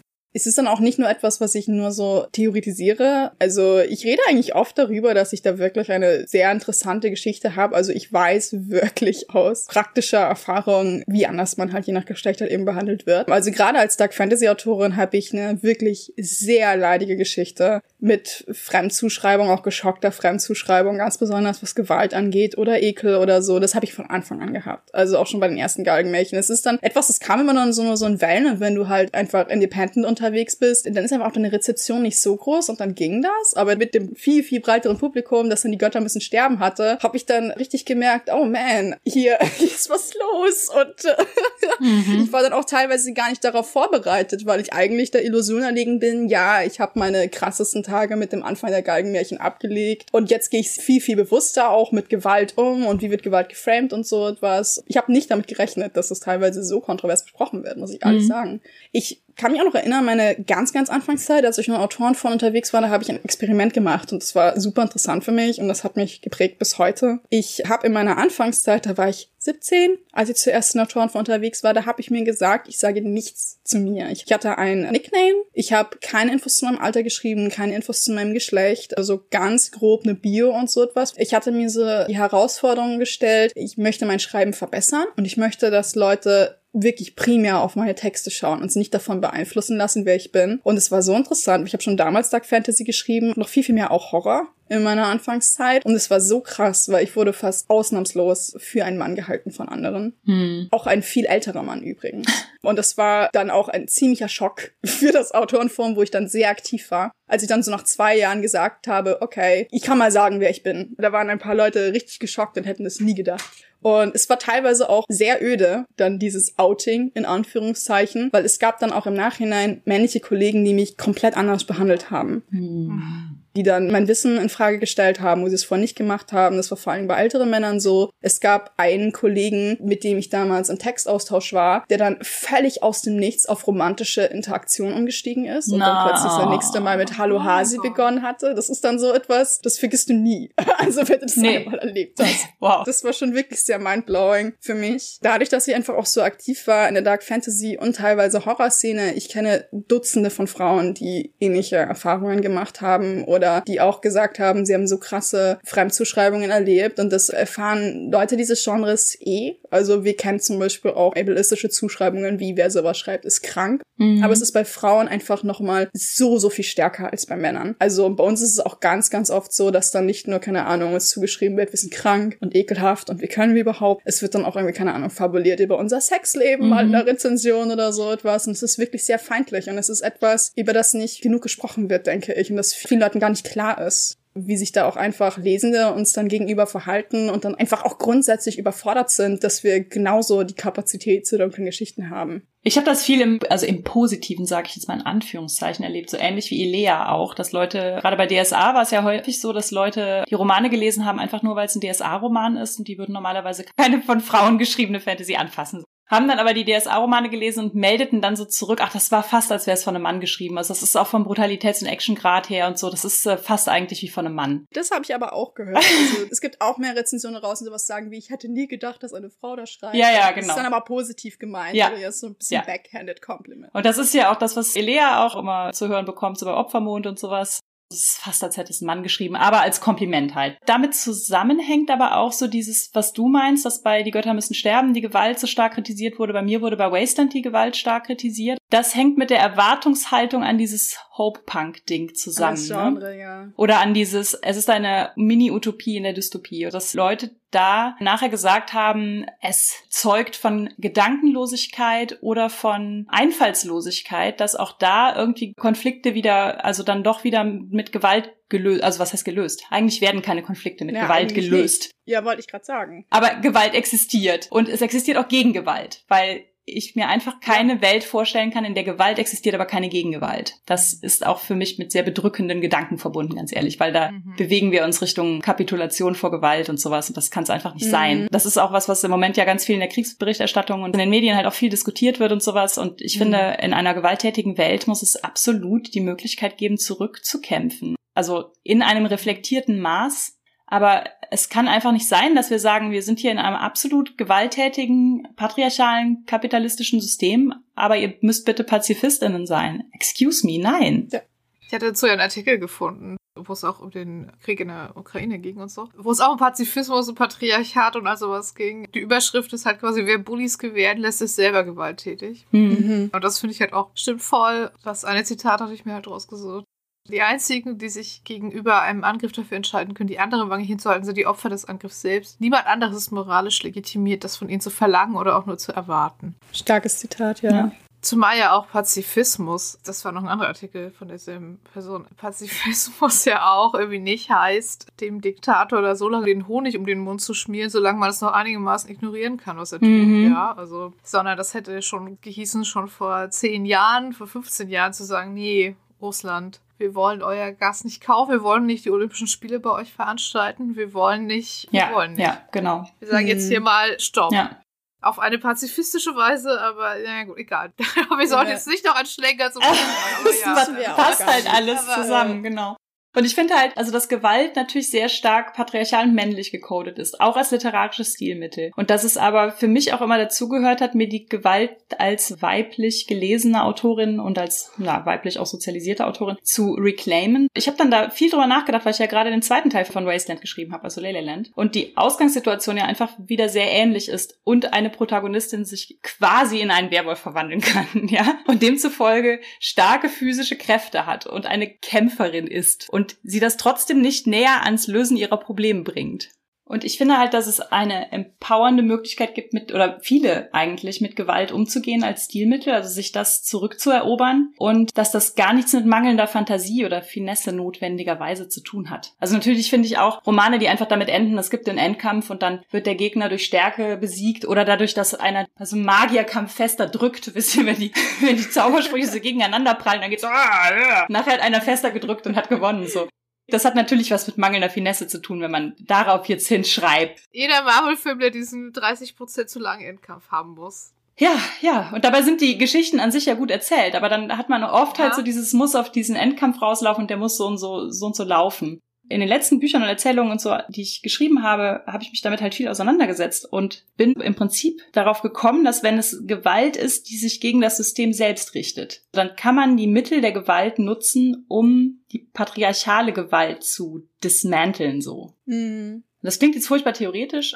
das ist es vielleicht auch, ich weiß nicht, manchmal sind meine Gedanken zu theoretisch. Ich finde, dass ein Wiedererobern von literarischer Gewalt, du meintest ja auch schon, es ist ja nicht so, als wären wir gewalttätige Menschen, aber es bietet halt auch eine gewisse seelische Katharsis, das zu schreiben und auch das zu lesen und ein gewisses Empowerment und so. Und dass uns das weiterhin offen stehen kann. Ich finde es zu dogmatisch zu sagen, aber weil das progressive Fantastik ist, darf das jetzt keine Gewaltdarstellung enthalten oder weil das Hope-Punk ist, darf es keine Gewaltszenen geben oder so. Ja, ich versuche einfach mal anzuknüpfen. So viele wichtige Dinge. Ich kann auch nur für mich sprechen, also was meine persönliche Meinung ist zu dem Thema. Ich finde gerade die Moralisierung von Gewalt in Bezug auf Kunst wie sie in progressiven Spaces teilweise stattfindet, absolut fragwürdig. Wir können Parallelen ziehen zu echter Politik oder so etwas, aber letzten Endes reden wir hier über Bücher und wir reden über fiktive Szenarien, in denen Ideen verhandelt werden. Gerade wenn wir auch über Diversität sprechen in der Literatur und über marginalisierte Perspektiven und dass diese mehr Raum bekommen sollen. Ich finde es unfassbar unsinnig zu verlangen, dass Menschen, die ja auch sehr wahrscheinlich Erfahrungen haben mit systemischer Gewalt, dass sie nicht über diese sprechen dürfen. Es mhm. gibt überhaupt keinen Sinn. Und ich glaube, dass einfach noch ein großer Perspektivenwechsel stattfinden muss, den viele noch gar nicht getan haben. Ich glaube, in Bezug auf Gewalt in Medien sind wir einfach noch viel zu sehr an Status Quo Medien gewohnt von primär privilegierten Menschen, die vielleicht dann auch eben aus einer nicht betroffenen Perspektive schreiben und dann unreflektiert einfach nur systemische Gewalt ausschreiben und das fühlt sich wahrscheinlich dann auch für viele Betroffene dann nicht gut an, ne? Mhm. Und Intention entschuldigt nicht Dinge und ist nicht alles, aber ist manchmal schon auch wichtig für den Kontext. Weil warum wird Gewalt ausgeschrieben? Es ist was komplett anderes und kann auch eine komplett andere Wirkung haben, ob jemand einfach nur wirklich gedankenlos, äh, gerade als nicht betroffene Person, Gewalt reproduziert, wie sie auch immer noch wirksam ist in der Mhm. echten Welt. Oder ob jemand darüber schreibt, was ihn, sie, sie selbst bewegt. Eigene Erfahrungen verschriftlichen, super wichtig. Gerade auch unseren Genreblick müssen wir dann auch da erweitern. Das ist auch etwas, was ich mir denke. Und es gibt dann zwar schon einen Unterschied zwischen diskriminierenden Medien und unreflektierten Medien, aber nur weil etwas unangenehm ist, selbst wenn man persönlich davon betroffen ist, ist es nicht unbedingt invalide. Also das ist auch etwas, was ich stark vertrete und wo ich auch versuche, mich zu hinterfragen und nicht auch meine persönlichen Grenzen als das Maß aller Dinge halt irgendwie herzunehmen. Ich bin schon oft auch konfrontiert gewesen mit Kunst in meinem Leben, die ich zuerst verurteilt habe und wo ich Jahre später zurückgeblickt habe und zugegeben habe, ich lag falsch. Ich bin froh, dass ich es kann. Ja. Ich hoffe, dass es öfter passiert. Ich finde es einfach unglaublich wichtig, sich bewusst zu machen, dass Gewalt halt einfach nicht nur im oppressiven Kontext stattfindet, sondern wie du gesagt hast, Judith, Gewalt entsteht auch bei Widerstand, Mhm. bei Revolution und so etwas. Und wir können diese Themen auch nicht schreiben, wenn wir das nicht machen dürfen. Und also wie so vieles, denke ich, geht es nicht um das Ob bei diesen Themen. Es geht ganz stark um das Wie. Und wir können über das Wie sprechen, aber dieses grundsätzliche Problematisieren von diesen Themen, das verwehrt uns so viele Geschichten, gerade in Bezug auf Diversität und auf Marginalisierung. Und das ist wirklich etwas, auf das wir kritischer schauen müssen, denke ich, als Community. Aber es ist halt ein schwieriges Thema, weil da natürlich Schmerz involviert ist und weil auch einfach Grenzen von Menschen unterschiedlich sind. Leute haben auch einfach, je nach Betroffenheitsgrad oder auch je nachdem, was für Genres sie halt lesen, einfach andere Zugänge und andere Grenzen bezüglich Gewalt. Das ist auch in Ordnung, dass es so ist. Deswegen ist es umso wichtiger, dass dort eine Konversation stattfindet. Wozu ich auch noch sagen wollte, also in der letzten Folge haben wir noch mal kurz über Inhaltswarnung und so geredet. Mhm. Die gibt's ja mit Grund. Richtig. Also, Ja. also ich verstehe dann halt nicht, also gerade bei die Götter müssen sterben, es ist halt vorne eine Warnung drin, die ja so ein bisschen umschrieben ist und es gibt aber auf deiner Website auch noch ganz detaillierte Inhaltswarnungen zu Dingen, die vorkommen. Ich habe mich an das Buch bis heute noch nicht rangewagt, genau deswegen. ja, dafür ist er noch da, ja. Ja, ja, genau. Also es ist auch gerade so ein bisschen so ein Ding. Also je verzweifelter die Weltlage so ist, desto mehr möchte ich irgendwie nur so Fluff lesen. Mhm. Ich sage jetzt nicht, dass ich das Buch auf jeden Fall nie lesen werde, aber momentan möchte ich gerade irgendwie nicht ganz so viel damit konfrontiert werden. Mhm. Das ist ja eine Entscheidung, die ich treffen kann. Ja. Aber deswegen sage ich ja nicht, nee, Nora hätte das Buch anders schreiben müssen, sondern ich sage, danke, das sind Inhaltshinweise und deswegen weiß ich jetzt, ich warte vielleicht nochmal ein Jahr oder so. Ne? Ich finde, man kann halt nicht irgendwie einerseits dafür sein, dass Dinge mit Inhaltshinweisen versehen werden und andererseits dann wollen, dass man alles lesen kann, ohne dass es einen mitnimmt. Ich weiß, was du meinst. Ja, das ist natürlich essentiell. Wir können Content Notes, Inhaltshinweise bereitstellen als diesen zusätzlichen Service. Aber das war's dann auch. Und wenn Leute sagen, sie brauchen sie, dann müssen sie auch in der Lage sein, sie zu nutzen. Bei meinem Buch habe ich es mir viel gedacht, weil es ist wirklich klar ausgeschrieben. Und ich habe so viele Leute dann auch im Nachhinein gesehen, die versucht haben, dann da irgendwie Ausreden zu machen. Oh, es stand dort, aber es war nicht deutlich genug und so etwas. Und ja, man kann über die Umsetzung reden. Aber at the end of the day, wenn ich gerade auch das Buch vergleiche, einfach mit anderen Werken, gerade von männlichen Autoren, die in dem Genre schreiben, niemand kann behaupten, ich schreibe brutaler als George R. Martin oder so etwas. Es ist auf jeden Fall ein Doppelstandard, der dort stattfindet. Und ich habe auch schon Diskussionen mitbekommen bei einigen anderen größeren englischsprachigen Medien, wo halt Content Notes auch ignoriert wurde. Dafür ist es dann halt nicht da. Also ich finde, eine ganz, ganz schlimme Episode war der Social Media Diskurs zu Boyfriend Dungeon. Ich weiß nicht, ob ihr das mitbekommen habt. Nee, magst du kurz erzählen? Ja, ich kann es mal kurz umreißen. Also das war ein queeres Game. Es ist ein Dating-Simulator mit einer sehr witzigen Prämisse, finde ich. Es geht sehr cheesy darum, dass man in einem Dungeon halt kämpft und dass man aber seine eigenen Waffen datet. Also dein eigenes Schwert wird dann irgendwie zu einem sexy Dude und kannst du halt daten. Es ist ein Spiel von einem queeren Indie-Team und es ist auch unglaublich queer und macht auch ein paar Sachen diesbezüglich, also die ich so in vielen Games nicht gesehen habe. Also es gibt zum Beispiel zwei nicht-binäre Love Interests und du kannst auch selbst nicht binär sein in dem Game und Pronomen wie they, them wählen und so etwas. Das ist eigentlich alles ziemlich cool. Und entsprechend gab es dann halt einen großen Teil der queeren Community, die dem Game dann halt entgegengefiebert haben und unbedingt spielen wollten. Und dann, als das Spiel gedroppt ist, gab es eine riesige Kontroverse auf Social Media, weil in der Story des Games zentral ein Stalker vorkommt, der mit dir interagiert und der ist halt der Villain.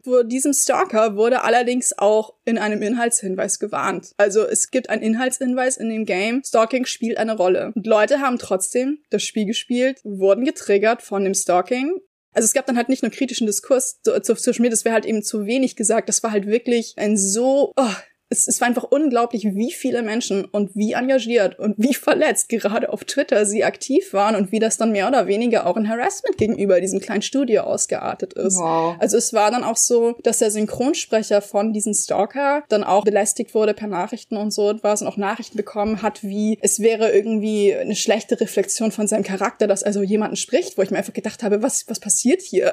Also das war wirklich furchtbar in meinen Augen. Und die Warnung wurde dann angepasst und ein bisschen stärker gemacht. Und da gab es auch diese Kritik, die Warnung war nicht detailliert genug. Es hieß nur, dass Stalking vorkommt. Mir war nicht klar, dass der Plotpoint so stark ist. Dann haben die das auch noch geändert. Aber at the end of the day stand es drin. Das war für mich ein ganz klarer Fall von, so geht es halt nicht. Was ist denn dann hier die Erwartung, dass es gar nicht thematisiert werden darf? Und muss dann auch dazu sagen, also gerade wenn ich mir auch das Genre betrachte, gerade wenn du die japanische Dating Simulators ansiehst, die sind teilweise so voll mit triggernden Themen ohne Warnungen mhm. ne, von den großen Firmen. Und ich glaube, der Unterschied, warum dann auch nur das dann so moralisiert wird und warum es dann letztendlich zu Harassment kommt, ist dann wirklich auch der größte Unterschied. Weil die große Firma ist nicht erreichbar. Die queeren Indie-Developers, die halt dann auch Social Media brauchen, um aktiv zu sein, ihr Produkt an die Leute zu bringen, die schon. Und da entstehen ganz komische Anspruchshaltungen, die dann in dem Fall auch nicht in Ordnung sind, finde ich. Weil Leute müssen dann diese Verantwortung dann schon zeigen und vielleicht auch sich manchmal wirklich sagen, it's not for me. Also nur weil ein Game queer ist, heißt es ja nicht, dass das irgendwie perfekt sein muss. Das perfekte Erlebnis für jede queere Person. Also dafür ist auch die Community zu groß. Mhm. Und es gibt auch einfach Genreunterschiede. Also nur weil ich queer bin, gefällt mir dann nicht unbedingt ein queerer Thriller, wenn ich keine Thriller mag logisch. Ja. also mhm. versteht ihr, was ich meine? Ja. ja. Total, total. Also ich finde es dann schwierig, wenn, also wenn diese Studie zumindest eine Inhaltsverhandlung angeschrieben hat und andere große machen es gar nicht und dann wird dann quasi dann wieder auf die Person eingedroschen, die sich zumindest bemüht hat, das irgendwie sichtbar zu machen. So. In dem Fall ja. Ha, ja, schwierig. Ich finde auch, dass das Gewaltlevel bei Die Götter müssen sterben, also das wurde ja teils auf Social Media als so super krass herausgestellt und ich muss auch gestehen, dass ich dann auch erst dachte, oh, ist das dann was für mich? Ja, ich schreibe gerne Gewaltszenen, aber so super gory mag ich es halt dann irgendwie auch nicht. Ich fand aber, als ich es dann gelesen habe, dass das total angemessen war für den Rahmen, in dem sich das bewegte, für diesen mythologischen Rahmen halt. Also die Geschichte entsprach den aufgegriffenen Geschichten und diese als besonders brutal hervorgestellte Szene, die auf Social Media ja mal geteilt wurde und so, war ja eine Szene, die A schon passiert ist, B, die jemand gemacht hat, die zwar bei den ProtagonistInnen sich so herumtreibt, die aber grundsätzlich als nicht sympathisch geschildert ist, so.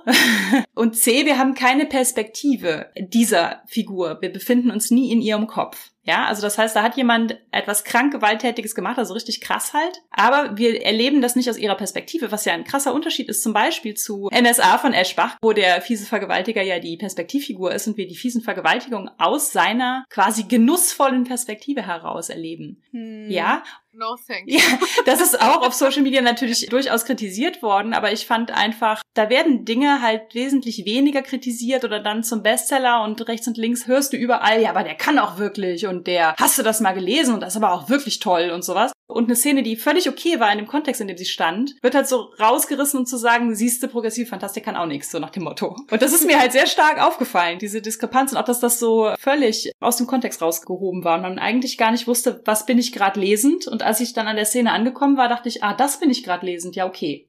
So, I, I see. Ja, also ich habe teilweise auch eigentlich sehr bewusst über das Framing von Gewalt nachgedacht in dem Buch. Es gab ein paar Menschen, die es gesehen haben, aber nicht so viele. Das war interessant und weswegen ich halt eben auch dachte, ja, ich habe mich entwickelt bezüglich Galgenmärchen und so etwas. Wie gesagt, das Ob, warum werden Szenen geschrieben oder so etwas. Ich habe auch schon Szenen geschrieben, in denen Frauen körperliche und sexuelle Gewalt direkt erleben. Das ist zum Beispiel sehr zentral in Wolfsucht. Ich würde, glaube ich, mein Debüt heute nicht mehr so schreiben. Ich weiß aber nicht, ob das gut ist. Also eigentlich bewundere ich mein junges Ich, dass es da sehr radikal darüber geschrieben hat, wie es dann viel Diskussion zu die Götter müssen sterben gab. Das hat mich dann auch in eine dunkle Spirale geworfen, wo ich dann irgendwie dann auch eine Zeit lang sehr viel Shaming mit mir rumgetragen habe und dann besonders viel Shaming auch hatte bezüglich meinen ersten Werken, wo ich eigentlich noch viel krasser mit solchen Themen umgehe. Mhm. Ich habe damit aber inzwischen meinen Frieden gemacht, weil es ist halt ein altes Buch und man ändert sich. Ich habe mir dann aber auch gesagt, nein, du sollst dich jetzt nicht dafür entschuldigen, dass du das geschrieben hast, weil ich habe das nicht aus einer, ich habe das nicht geschrieben, weil ich ein Täter bin. Mhm. Ich hatte meine wirklich validen Gründe, das zu schreiben und ich muss jetzt auch nicht, keine Ahnung, ein Essay abliefern, zu meinem Trauma, um mir eine Erlaubnis abzuholen, über bestimmte Sachen zu schreiben. Zu diesem Schluss bin ich gekommen und Sehr ich gut. gut. Ja. Aber gerade zum Beispiel in diesem Buch, in Die Götter müssen sterben, ist sexuelle Gewalt im Rahmen von Krieg ein so oft wiederkehrendes Thema und es ist auch nicht von ungefähr da, weil es ist der griechischen Mythologie einfach so stark eingeschrieben. Und Mhm. das war etwas, was mich so aufgeregt hat bei Ja. meinen Recherchen, weil wie es einfach in diesen Quellen dargestellt ist, passiert das alles so völlig normal und nebensätzlich, ne? Das da wird einfach mal im Nebensatz irgendwie mal wieder eine Frau vergewaltigt und so etwas. Und zwar dann auch wirklich von den Helden unserer Story, von diesen griechischen Helden einfach. Kann ich von den Viking Age Sachen eins zu eins so. Ja, und das, das radikalisiert dich. Also Ja, das voll. ist auch etwas. Deswegen ist das Buch auch unter anderem so gewalttätig, weil ich wurde wirklich auch zunehmend wütend bei meinen Recherchen. Das, das ist halt reingeflossen in die Amazonen. A. B. habe ich aber zum Beispiel dann auch sehr, sehr bewusst darüber nachgedacht, wie ich einfach damit umgehe. Und es gibt viele Figuren in dem Buch, auch längst nicht nur Frauen, also alle Geschlechter, die Gewalt erfahren, die sexuelle Gewalt erfahren. Und das wollte ich auch unbedingt thematisieren, dass das ein intersektionales Thema ist. Mhm. Ich finde es tatsächlich, das ist meine Meinung, müssen nicht alle so handhaben, diskutiere es auch gern, aber ich finde, es ist auch tatsächlich in Ordnung, diese traumatischen Sachen auszuschreiben, gerade wenn man sie erlebt hat und so. Es kommt immer für mich auf den Kontext und das Wie das Warum an. Aber ich habe die Entscheidung in diesem Buch getroffen, es ist mir ein wichtiges Thema. Ich möchte es unbedingt auch detailliert thematisieren. Aber ich habe dann zum Beispiel auch die direkten Szenen nicht gezeigt. Areto ist zum Beispiel diesbezüglich sehr geprägt. Also sie erlebt wirklich schreckliche Sachen in dieser Zeit in Athen. Und es war einfach die Darstellung auch, was griechische Frauen durchmachen konnten und wie schlimm das natürlich auch für eine queere Frau sein kann. Aber es war mir dann so wichtig, dann halt eben ihr schlimmstes Trauma in einem Raffa zu erzählen. Aber schon auch es klar zu benennen, quasi im Nachhinein die richtige Sprache dafür zu finden. Aber ich habe dann viel, viel mehr Zeit einmal verwendet mit so Sachen wie, was macht das emotional mit ihr, dieses Trauma und dann aber auch, wie sie dieses Trauma dann überwindet. Ich habe zum Beispiel so, so viel Zeit, so viel Bewusstsein dann auch aufgewendet für ihre wirkliche Liebe, für ihre Beziehung mit einer Frau, die ihr gut tut. Und ich finde auch, dass das Buch dann von diesem Kontrast lebt, von diesem schrecklichen Kontrast, was sie einerseits durch Männer erfahren hat und was für einen furchtbaren ersten Zugang sie zur Sexualität hat und dass es aber auch diesen Gegenentwurf gibt und habe dann eben auch, ja, eigentlich sehr viel auf die Kamera geachtet und gewisse Szenen äh, nicht direkt auszuschreiben, aber trotzdem zu thematisieren und zu thematisieren, was es mit Menschen macht. Mhm. Ja. Habt ihr mal diese Netflix-Serie Unbelievable gesehen? Nee. Da geht es ja auch um quasi einen Serienvergewaltiger, der dann von zwei Polizistinnen gefasst wird. Also erstens, glaube ich, auch die erste Serie, die ich je gesehen habe, wo je- vor jeder Folge eine Inhaltswarnung stand, was halt auch schon ganz cool war. Ja. Es gab dann schon immer mal Szenen, wo so ungefähr gezeigt wurde, wie diese Tat abgelaufen ist, aber es war halt so null voyeuristisch oder irgendwie male gazy oder so, sondern es war quasi immer so ganz nah an der Frau dran und was das mit der macht sozusagen. Mhm. Wenn man es so erzählt, dass man sich nicht auf den Täter fokussiert, sondern auf das Opfer, das fand ich halt auch irgendwie wichtig. Perspektive macht da viel aus. Und ich glaube noch ein bisschen allgemeiner gefasst. Ein Thema, das mich zum Beispiel auch sehr beschäftigt und was auch immer wieder als Thema vorkommt in meinen Geschichten, ist es auch sehr stark in den Gangmärchen drin, ist Krieg und die Darstellung von Krieg in Fantastik. Darüber habe ich extrem viel nachgedacht. Auch nach Die Götter müssen sterben und auch bezüglich gewisser Rezeption. Weil ich dann auch nochmal wirklich gesehen habe, viele Fantastik-Fans sind es nur gewohnt, sterile Darstellungen von Krieg zu sehen. Ich glaube, das ist etwas, das gerade Tolkien-inspirierter Fantasy mehr eingeschrieben ist, als wir denken. Mhm. Also, dass wir gerne diese Geschichten lesen von den epischen Helden und Krieg spielt zwar eine Rolle, ne? Also Krieg kommt in so vielen Fantastikgeschichten vor, aber wie es dann ist, es ist sehr sauber und die Bösen werden besiegt und es ist alles sehr cool und alles sehr aufregend. Wie schmutzig Krieg ist und wie unmoralisch, auch wenn Heldenfiguren daran teilnehmen, das übersehen wir dann halt alles. Ich habe neulich auch mit meinem Partner viel darüber gesprochen, weil wir einige Serien angeschaut haben. Wir haben wiederholt auch Animationsserien angesehen und wir haben dann auch dort ein paar Diskussionen geführt bezüglich Gewaltdarstellungen. Das war super interessant, weil wir mehrere Serien gesehen haben, die eigentlich sehr gewalttätig waren, aber dann nicht so waren in der Umsetzung. Also zum Beispiel haben wir die neue Serie Masters of the Multiverse angeschaut auf Netflix und dann sind wir darüber ins Gespräch gekommen. Da gibt es zum Beispiel dann einen Charakter, der mit einem Hammer kämpft. Und wenn du mit einem Hammer kämpfst, das hat unglaublich Impact. Ja.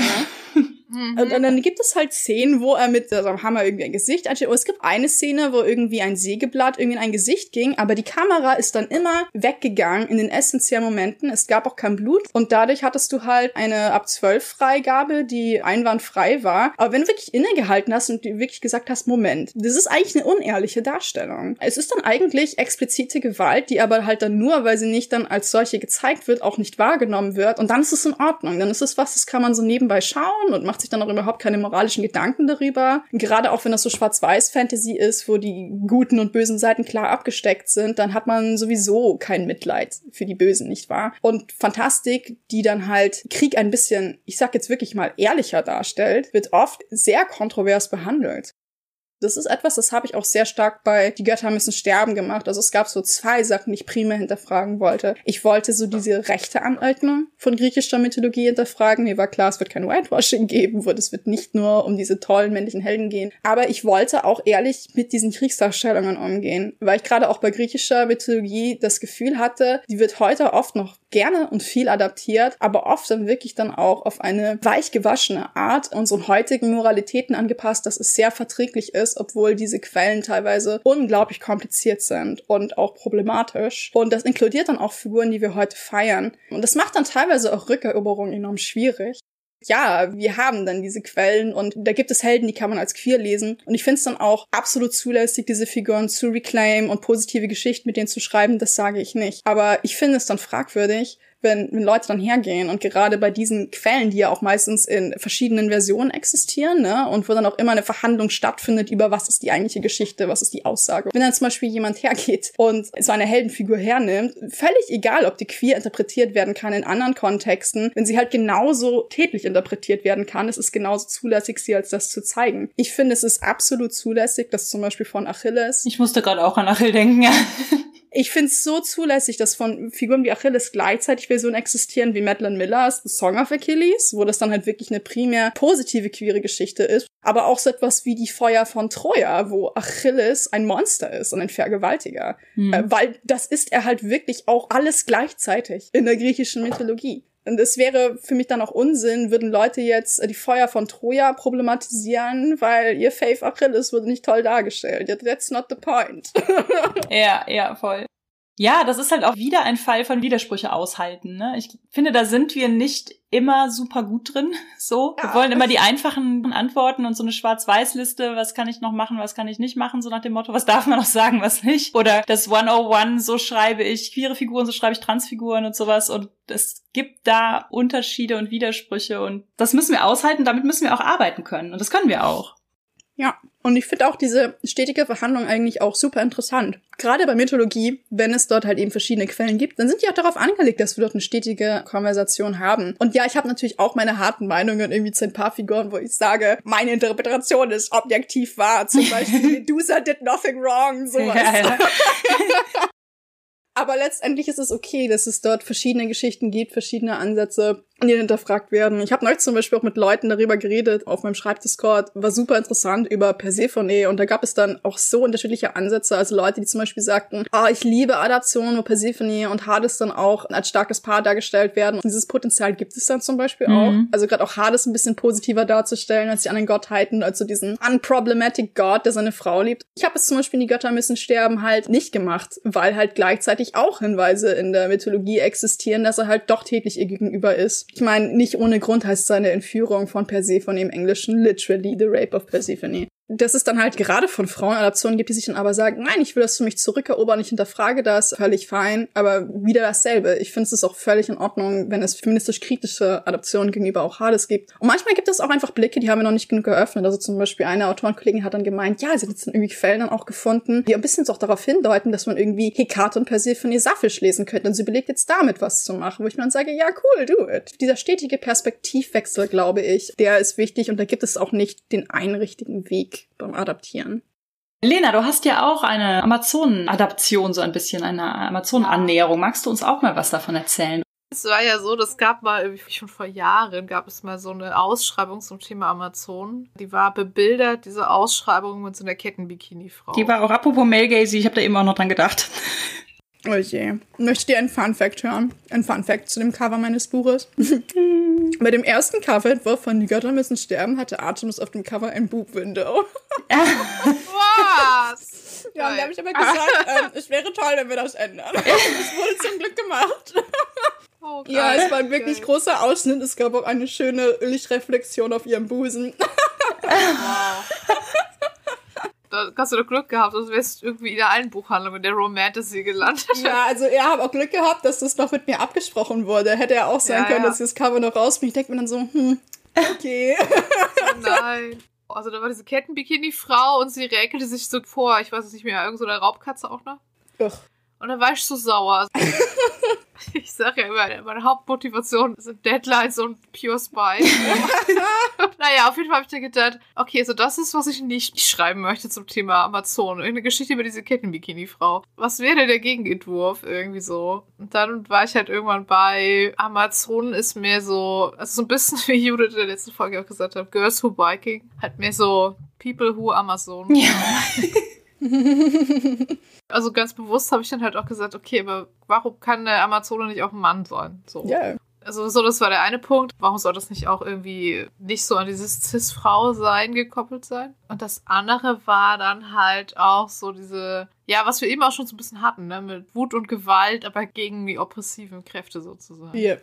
Smash the Patriarchy in, in the most literal sense. Ist halt auch so Wut, die so da ist und am Anfang in der Geschichte auch so gar nicht zielgerichtet ist und auch als quasi schon wie krankhaft quasi empfunden wird. Aber am Ende sich dann halt rausstellt, nee, das hat schon so einen Grund, dass diese sehr große übernatürliche Wut da ist, weil es gibt halt immer noch Leute, die das Patriarchat errichten und alles unterdrücken wollen und dann muss man halt wütend dagegen aufbegehren. So.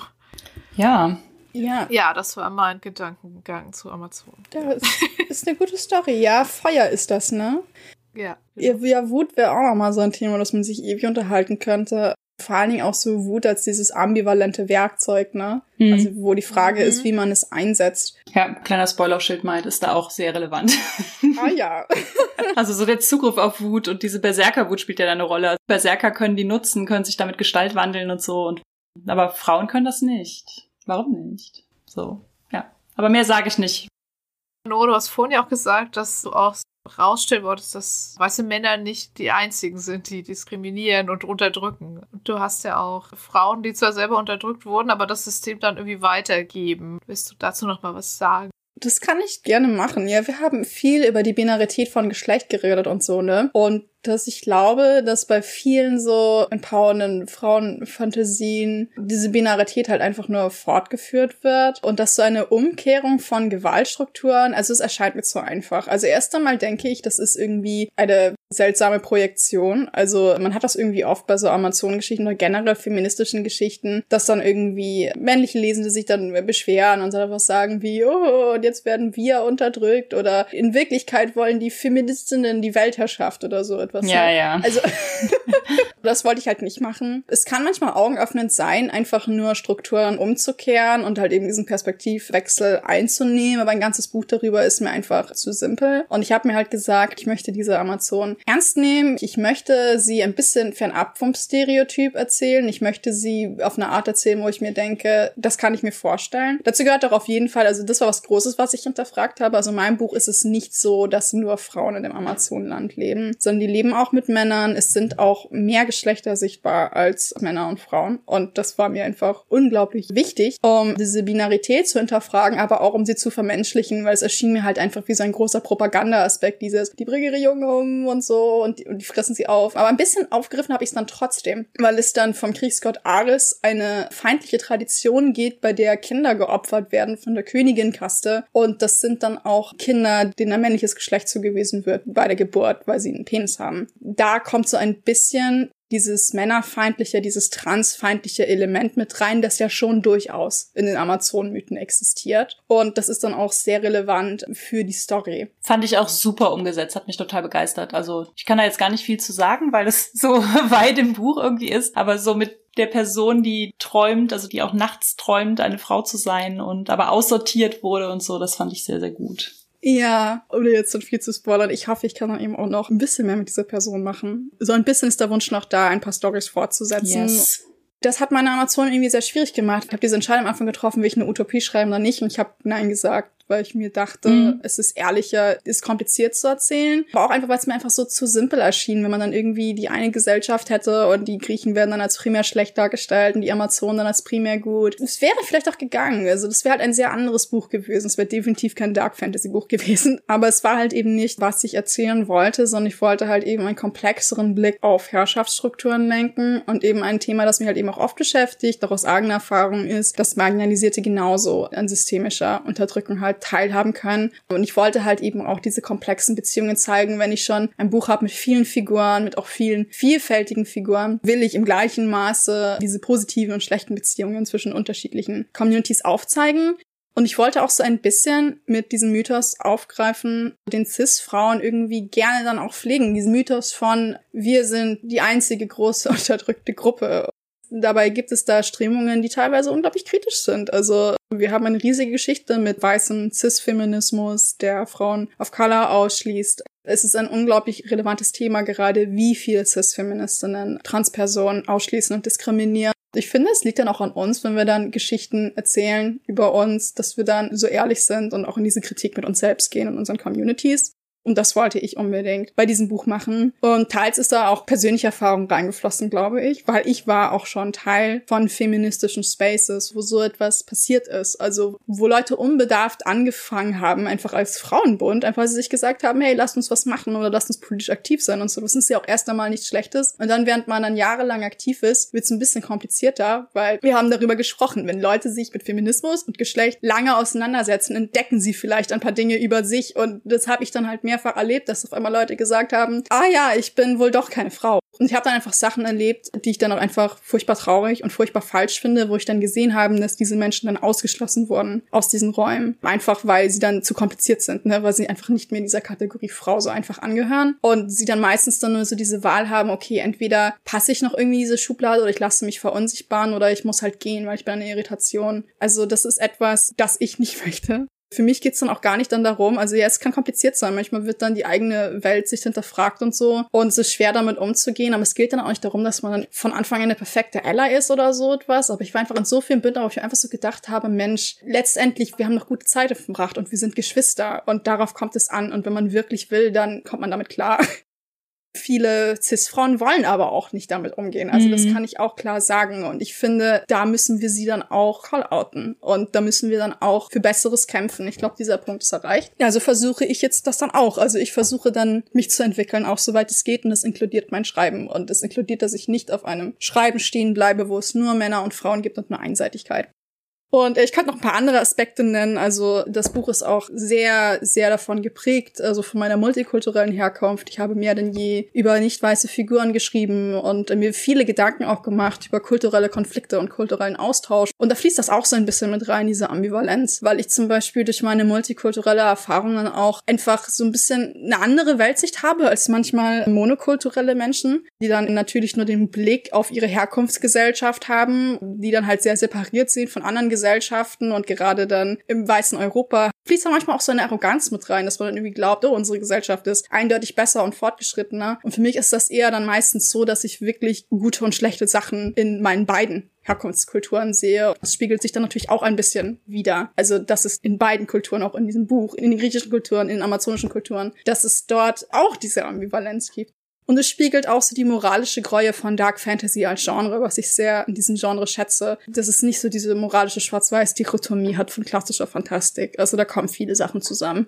Es ist nicht ganz damit verbunden, aber ich fand auch interessant dargestellt, Du hast ja eben schon über auch häusliche Gewalt, also Partnerschaftsgewalt, hm. kurz was gesagt. Und das ist bei Areto ja auf eine Art und Weise geschildert, die ich auch sehr gut fand, dieses Raffende im Rückblick. Es ist von der Art und Weise dieser Dynamik eher jetzt so ein Konflikt, den man tatsächlich auch irgendwie häufiger hat. Ne? Also so diese Ausgangssituation, Frau muss aus dieser Partnerschaftsgewalt entkommen. Ich fand aber, dass da noch ganz viele Aspekte auch drin sind, auch unter den Amazonen, wie die Amazonenkönigin, die nicht duldet, dass ihr Partner noch Beziehungen außerhalb hat. Und da kommen so ganz komplizierte Partnerschaftsgewaltsachen rein, die aber innerhalb dieser Gesellschaft, auf deren Seite man sich eigentlich als Lesende befindet. Und das fand ich auch angenehm, also nicht, das fand ich natürlich nicht angenehm, das hat mich ja beim Lesen herausgefordert. Aber ich fand das, also von dieser Darstellung von eine perfekte Gesellschaft ist super anstrengend und diese hier ist es nicht. Ne? Also diese hier hat versucht, etwas Besseres zu machen, aber sie ist noch lange nicht da, wo wir sagen würden, da kann man dann mal sich so zurücklehnen, sondern es ist einfach Arbeit und es ist auch Arbeit, die sich auf diese kleinsten Beziehungen untereinander, also diese Partnerschaftsbeziehungen oder Beziehungen zu den Kindern oder Beziehungen zum eigenen Körper, wie die Geflohene, die dann halt sagt, voll okay, wenn ich nicht mehr schwanger bin und sowas. Also die sich auf diese ganz kleinen Beziehungen irgendwie auswirken. Das fand ich auch super interessant dargestellt. Auch so ein bisschen subversiv einfach dargestellt. Also weil es nicht nur dieses, die eine Frau ist aus ihrem sexuellen Missbrauchsbeziehung geflohen, sondern da sind ganz viele Dinge, wo es halt im Privaten hakt und wo größere strukturelle Sachen drüber stehen, wo das einfach ein Anzeichen dafür ist.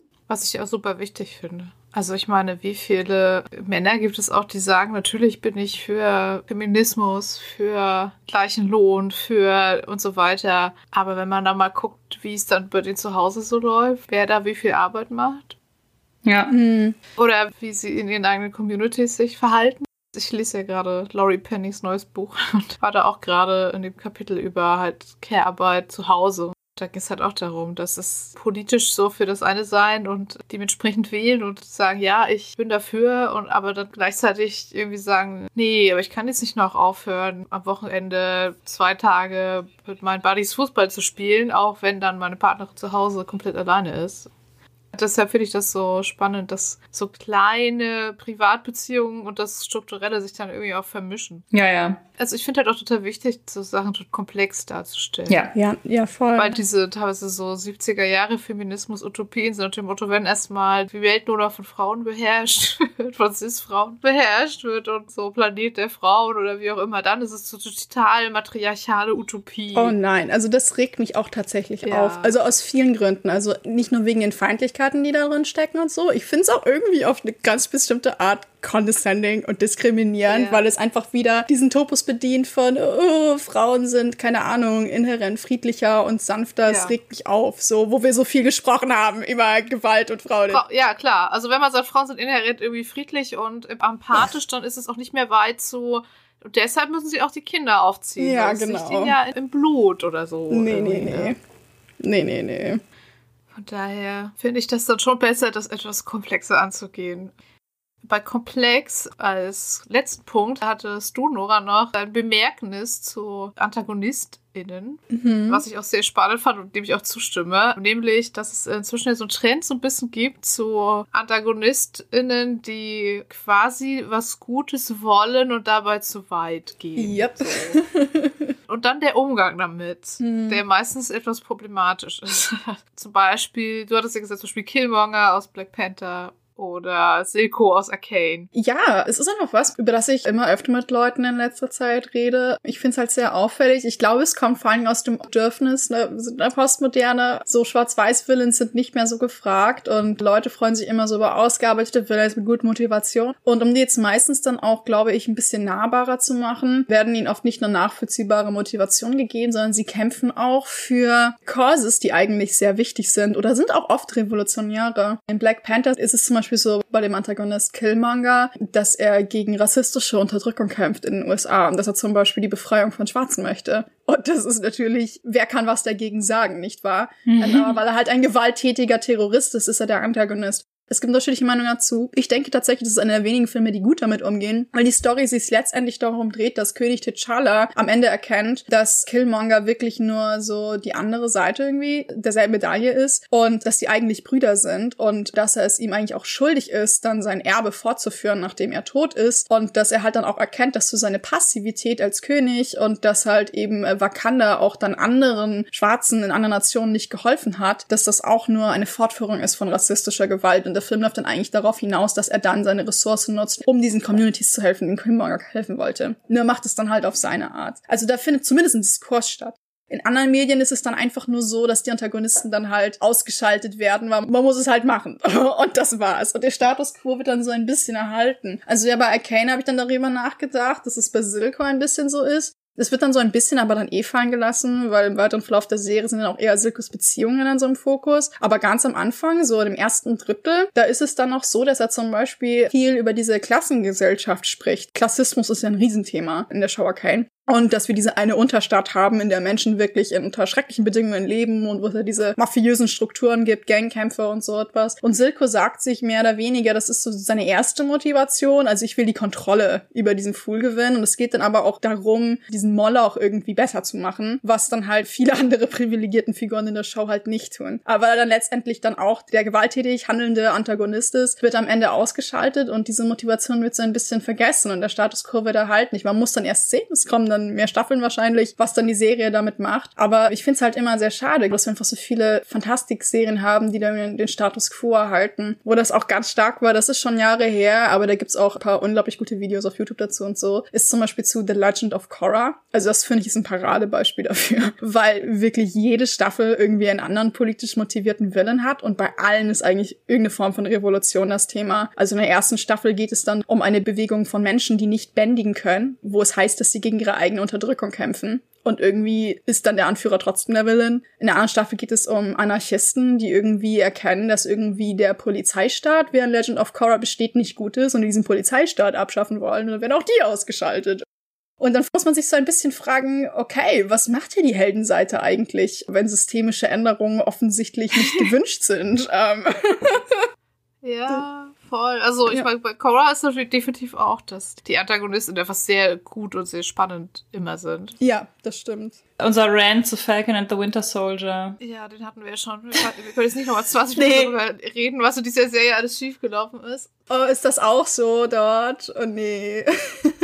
Also es werden halt immer die TerroristInnen dann auch so super. Ich fand das zum Beispiel bei Killmonger auch, der hat ja diese Narben überall auf dem Körper und jeder davon steht halt für jemanden, den er oben gebracht hat. Und das fand ich so eine total platte Charakterisierung, so nach dem Motto, er ist jetzt wirklich auch der Böse. Und wir haben ihn erstmal grau und nachvollziehbar gemacht, aber damit du jetzt ihn trotzdem dir seinen Untergang wünschen kannst, ja. haben wir ihn jetzt mit Narben übersendet. Jede davon steht für jemanden, den er umgebracht hat. So, hm, ja, okay, wow. Und bei ja. Falcon and the Winter Soldier stellt sich irgendwann halt die Frage, im Prinzip, ob man Ah, wie ist es damit mit dem Bus voller FDP-Leute? Ja, ja, also im Prinzip ist es halt. Ich weiß nicht, hast du die Serie gesehen, Nora? Nein, nein, nein, habe ich nicht, aber ich bin spoilerfest. Ihr könnt, ihr ja, könnt okay. Also wir haben ja schon drüber geredet. Also im Prinzip ist es, es gibt eine Gruppe, die quasi so gegen Armut und Globalisierung und so ein bisschen antikapitalistisch ist. Dabei irgendwie auch wieder zu weit geht und so schlimmen Mitteln greift, was auch eine Serie voll bescheuert dargestellt ist, dass man überhaupt nicht versteht, warum sie das tun. Also es ist so, in der einen Minute verteilen sie Mediziner bedürftig und in der nächsten Minute sprengen sie eine Botschaft, so ohne jede gescheite... Das ist damit wir verstehen, dass es doch die Bösen sind, obwohl sie so grau ja, gezeichnet genau. wurden. Mhm. Genau, am Ende gibt es so eine Entführung von so PolitikerInnen und also das ist dann irgendwie die Entscheidung für die Hauptfiguren, ob sie jetzt mit so einem von Rassismus profitierenden Arschloch zusammenarbeiten oder halt irgendwie mit der schwarzen Anführerin von diesen Terroristen in Airquotes. Und sie tun natürlich Ersteres. Okay. und der Status quo wird auch sehr schön erhalten, genau. Sam Wilson wird der neue Captain America dann endgültig, was ja super cool ist an sich, aber er verbündet sich dann halt irgendwie auch so ein bisschen mit Amerika und also ich weiß nicht, ich glaube, diese Serie kann man nur gut finden, wenn man irgendwie in dieser Amerika-Propaganda sehr, sehr tief drin steckt. Naja, egal. Ich finde das total seltsam. Es ist ein Trend, ja. Also wenn du die Geschichte hast und dann irgendwie sich dann ja teilweise auch in der Rezeption des Ganzen mehr Leute auf die Seite der Villains in Anführungszeichen stellen, da ist das irgendwie seltsam, wenn sie dann am Ende verlieren müssen und sterben müssen. Das war auch das Einzige, was ich in Black Panther nicht so gut fand, war, dass Killmonger stirbt. Ich hätte da lieber gesehen, wie er dann irgendwie auch mitmachen muss. Ja, vielleicht auch rehabilitiert wird. Also man kann ja auch ja, büßen. Genau. So ein bisschen ja. Transformative Justice. Ja, genau, genau. Sieht man ja auch viel zu selten.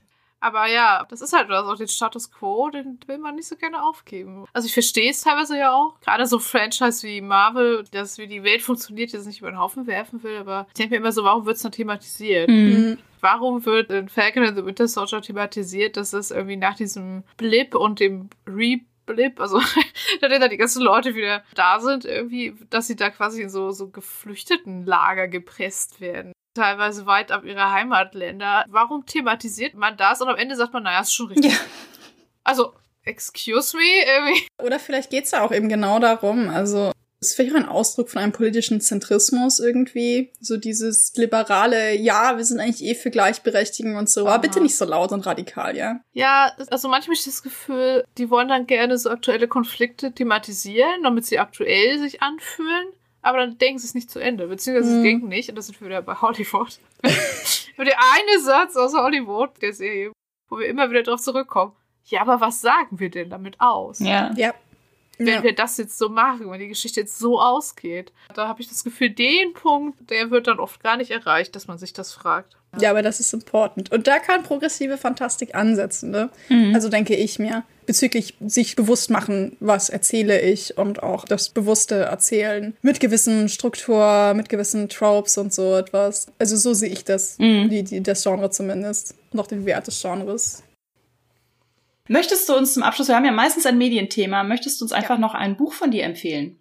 Wenn wir jetzt die Götter müssen sterben schon gelesen haben, was lesen wir als nächstes von dir? Ja, dann schaut doch in meine Galgenmärchen und schaut vor allem in mein letztes Galgenmärchen, in Hexensold. Das ist das größte und dort spielen einfach auch viele Themen eine Rolle, also die teilweise auch schon die Götter müssen sterben verhandle. Also es geht um eine männliche Hexe. Es geht um Elegio, der als Assassine aufgezogen wird in Oberitalien zur Zeit des 30-jährigen Krieges und der dann hin und her gerissen ist zwischen seinem Erbe als Assassine, muss eigentlich ein Auftragsmörder werden und so in die Fußstapfen seines Vaters treten. Aber er fühlt sich auch zu den Kräften einer Hexe hingezogen und weiß gar nicht, was das für ihn bedeutet. Es ist dann eine ganz spannende Auseinandersetzung. Einerseits mit der damaligen Zeit und mit dem, was dann halt eben im Weltdienst abging und so etwas. Aber ganz zentral geht es auch um diesen Jungen und wie er seinen Weg findet zwischen Tod und Hexerei. Also lest das. Es ist cool. Ja, das klingt super. Das, wir packen den Link auch noch in die Show Notes. Und möchtest du dann in dem Zusammenhang auch vielleicht gleich nochmal sagen, wo man dich im Internet finden kann und wo man dir folgen kann, wenn du dann wieder online bist? Genau, wenn ich dann zurückkehre. Ich habe eine Homepage, norabenske.com, da könnt ihr euch einlesen, noch ein Newsletter, für den man sich anmelden kann. Ansonsten bin ich auf Facebook zu finden, at norabensko offiziell, auf Instagram, at nora-bensko und Twitter, at norabensko. Also würde mich freuen, wenn wir uns da irgendwann in Zukunft lesen. Vielen Dank, dass du hier warst. War eine tolle Folge. Ja, vielen Dank für das schöne Gespräch. Ja, gerne. Im Audio-Extra reden wir jetzt gleich noch mit Nora darüber, welche anderen historischen Stoffe und Figuren wir gerne adaptieren würden. Yes. Aber dazu müsst ihr uns sagen. Das war unsere 46. Folge zum Thema queer-feministische Adaptionen. Feedback zur Folge lesen wir gerne auf Twitter unter genderswappod, auf Instagram unter genderswappodcast, per Mail an feedback at genderswap-podcast.de oder als Kommentar auf unserer Website www.genderswap-podcast.de. Wenn ihr unseren Podcast mögt, erzählt doch euren FreundInnen davon. Gebt uns eine positive Bewertung auf iTunes oder ihr spendiert uns einen Kaffee oder schwarzen Tee. Den Coffee-Link findet ihr unter der Folge. Ihr könnt unseren Podcast und andere tolle Projekte von Judith und Christian Vogt auf Patreon unterstützen. Für aktuelle Infos über Neuerscheinungen, Termine und mehr könnt ihr unseren Newsletter abonnieren. Und diese Links findet ihr ebenfalls in den Show Notes. Wir hören uns im Juni, sagen danke fürs Zuhören und bis zum nächsten Mal. Tschüss.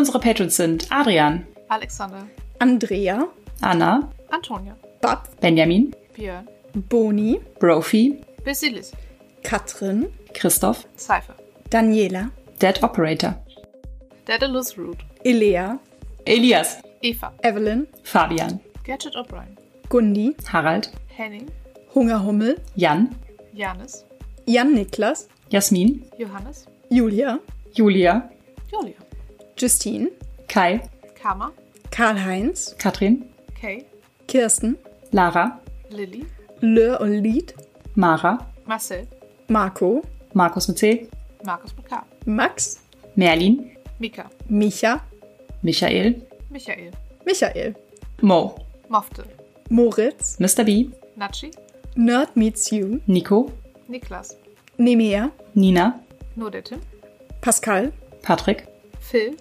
Philipp, Rabenkönigin, Ramon, Resa, Sabina, Sarah, Sarah, Schreiberling, Skimi, Shelly, Sol, Sphärenmeisterspiele, Sven, Tütenclown, Tanja, Technosmurf, Tellurian, Tentacle Duck, Thorsten, Tino, Tjörn, Tobias, Tobias, Tobias. Unique U, Vic. und Senja. Vielen Dank. Dankeschön.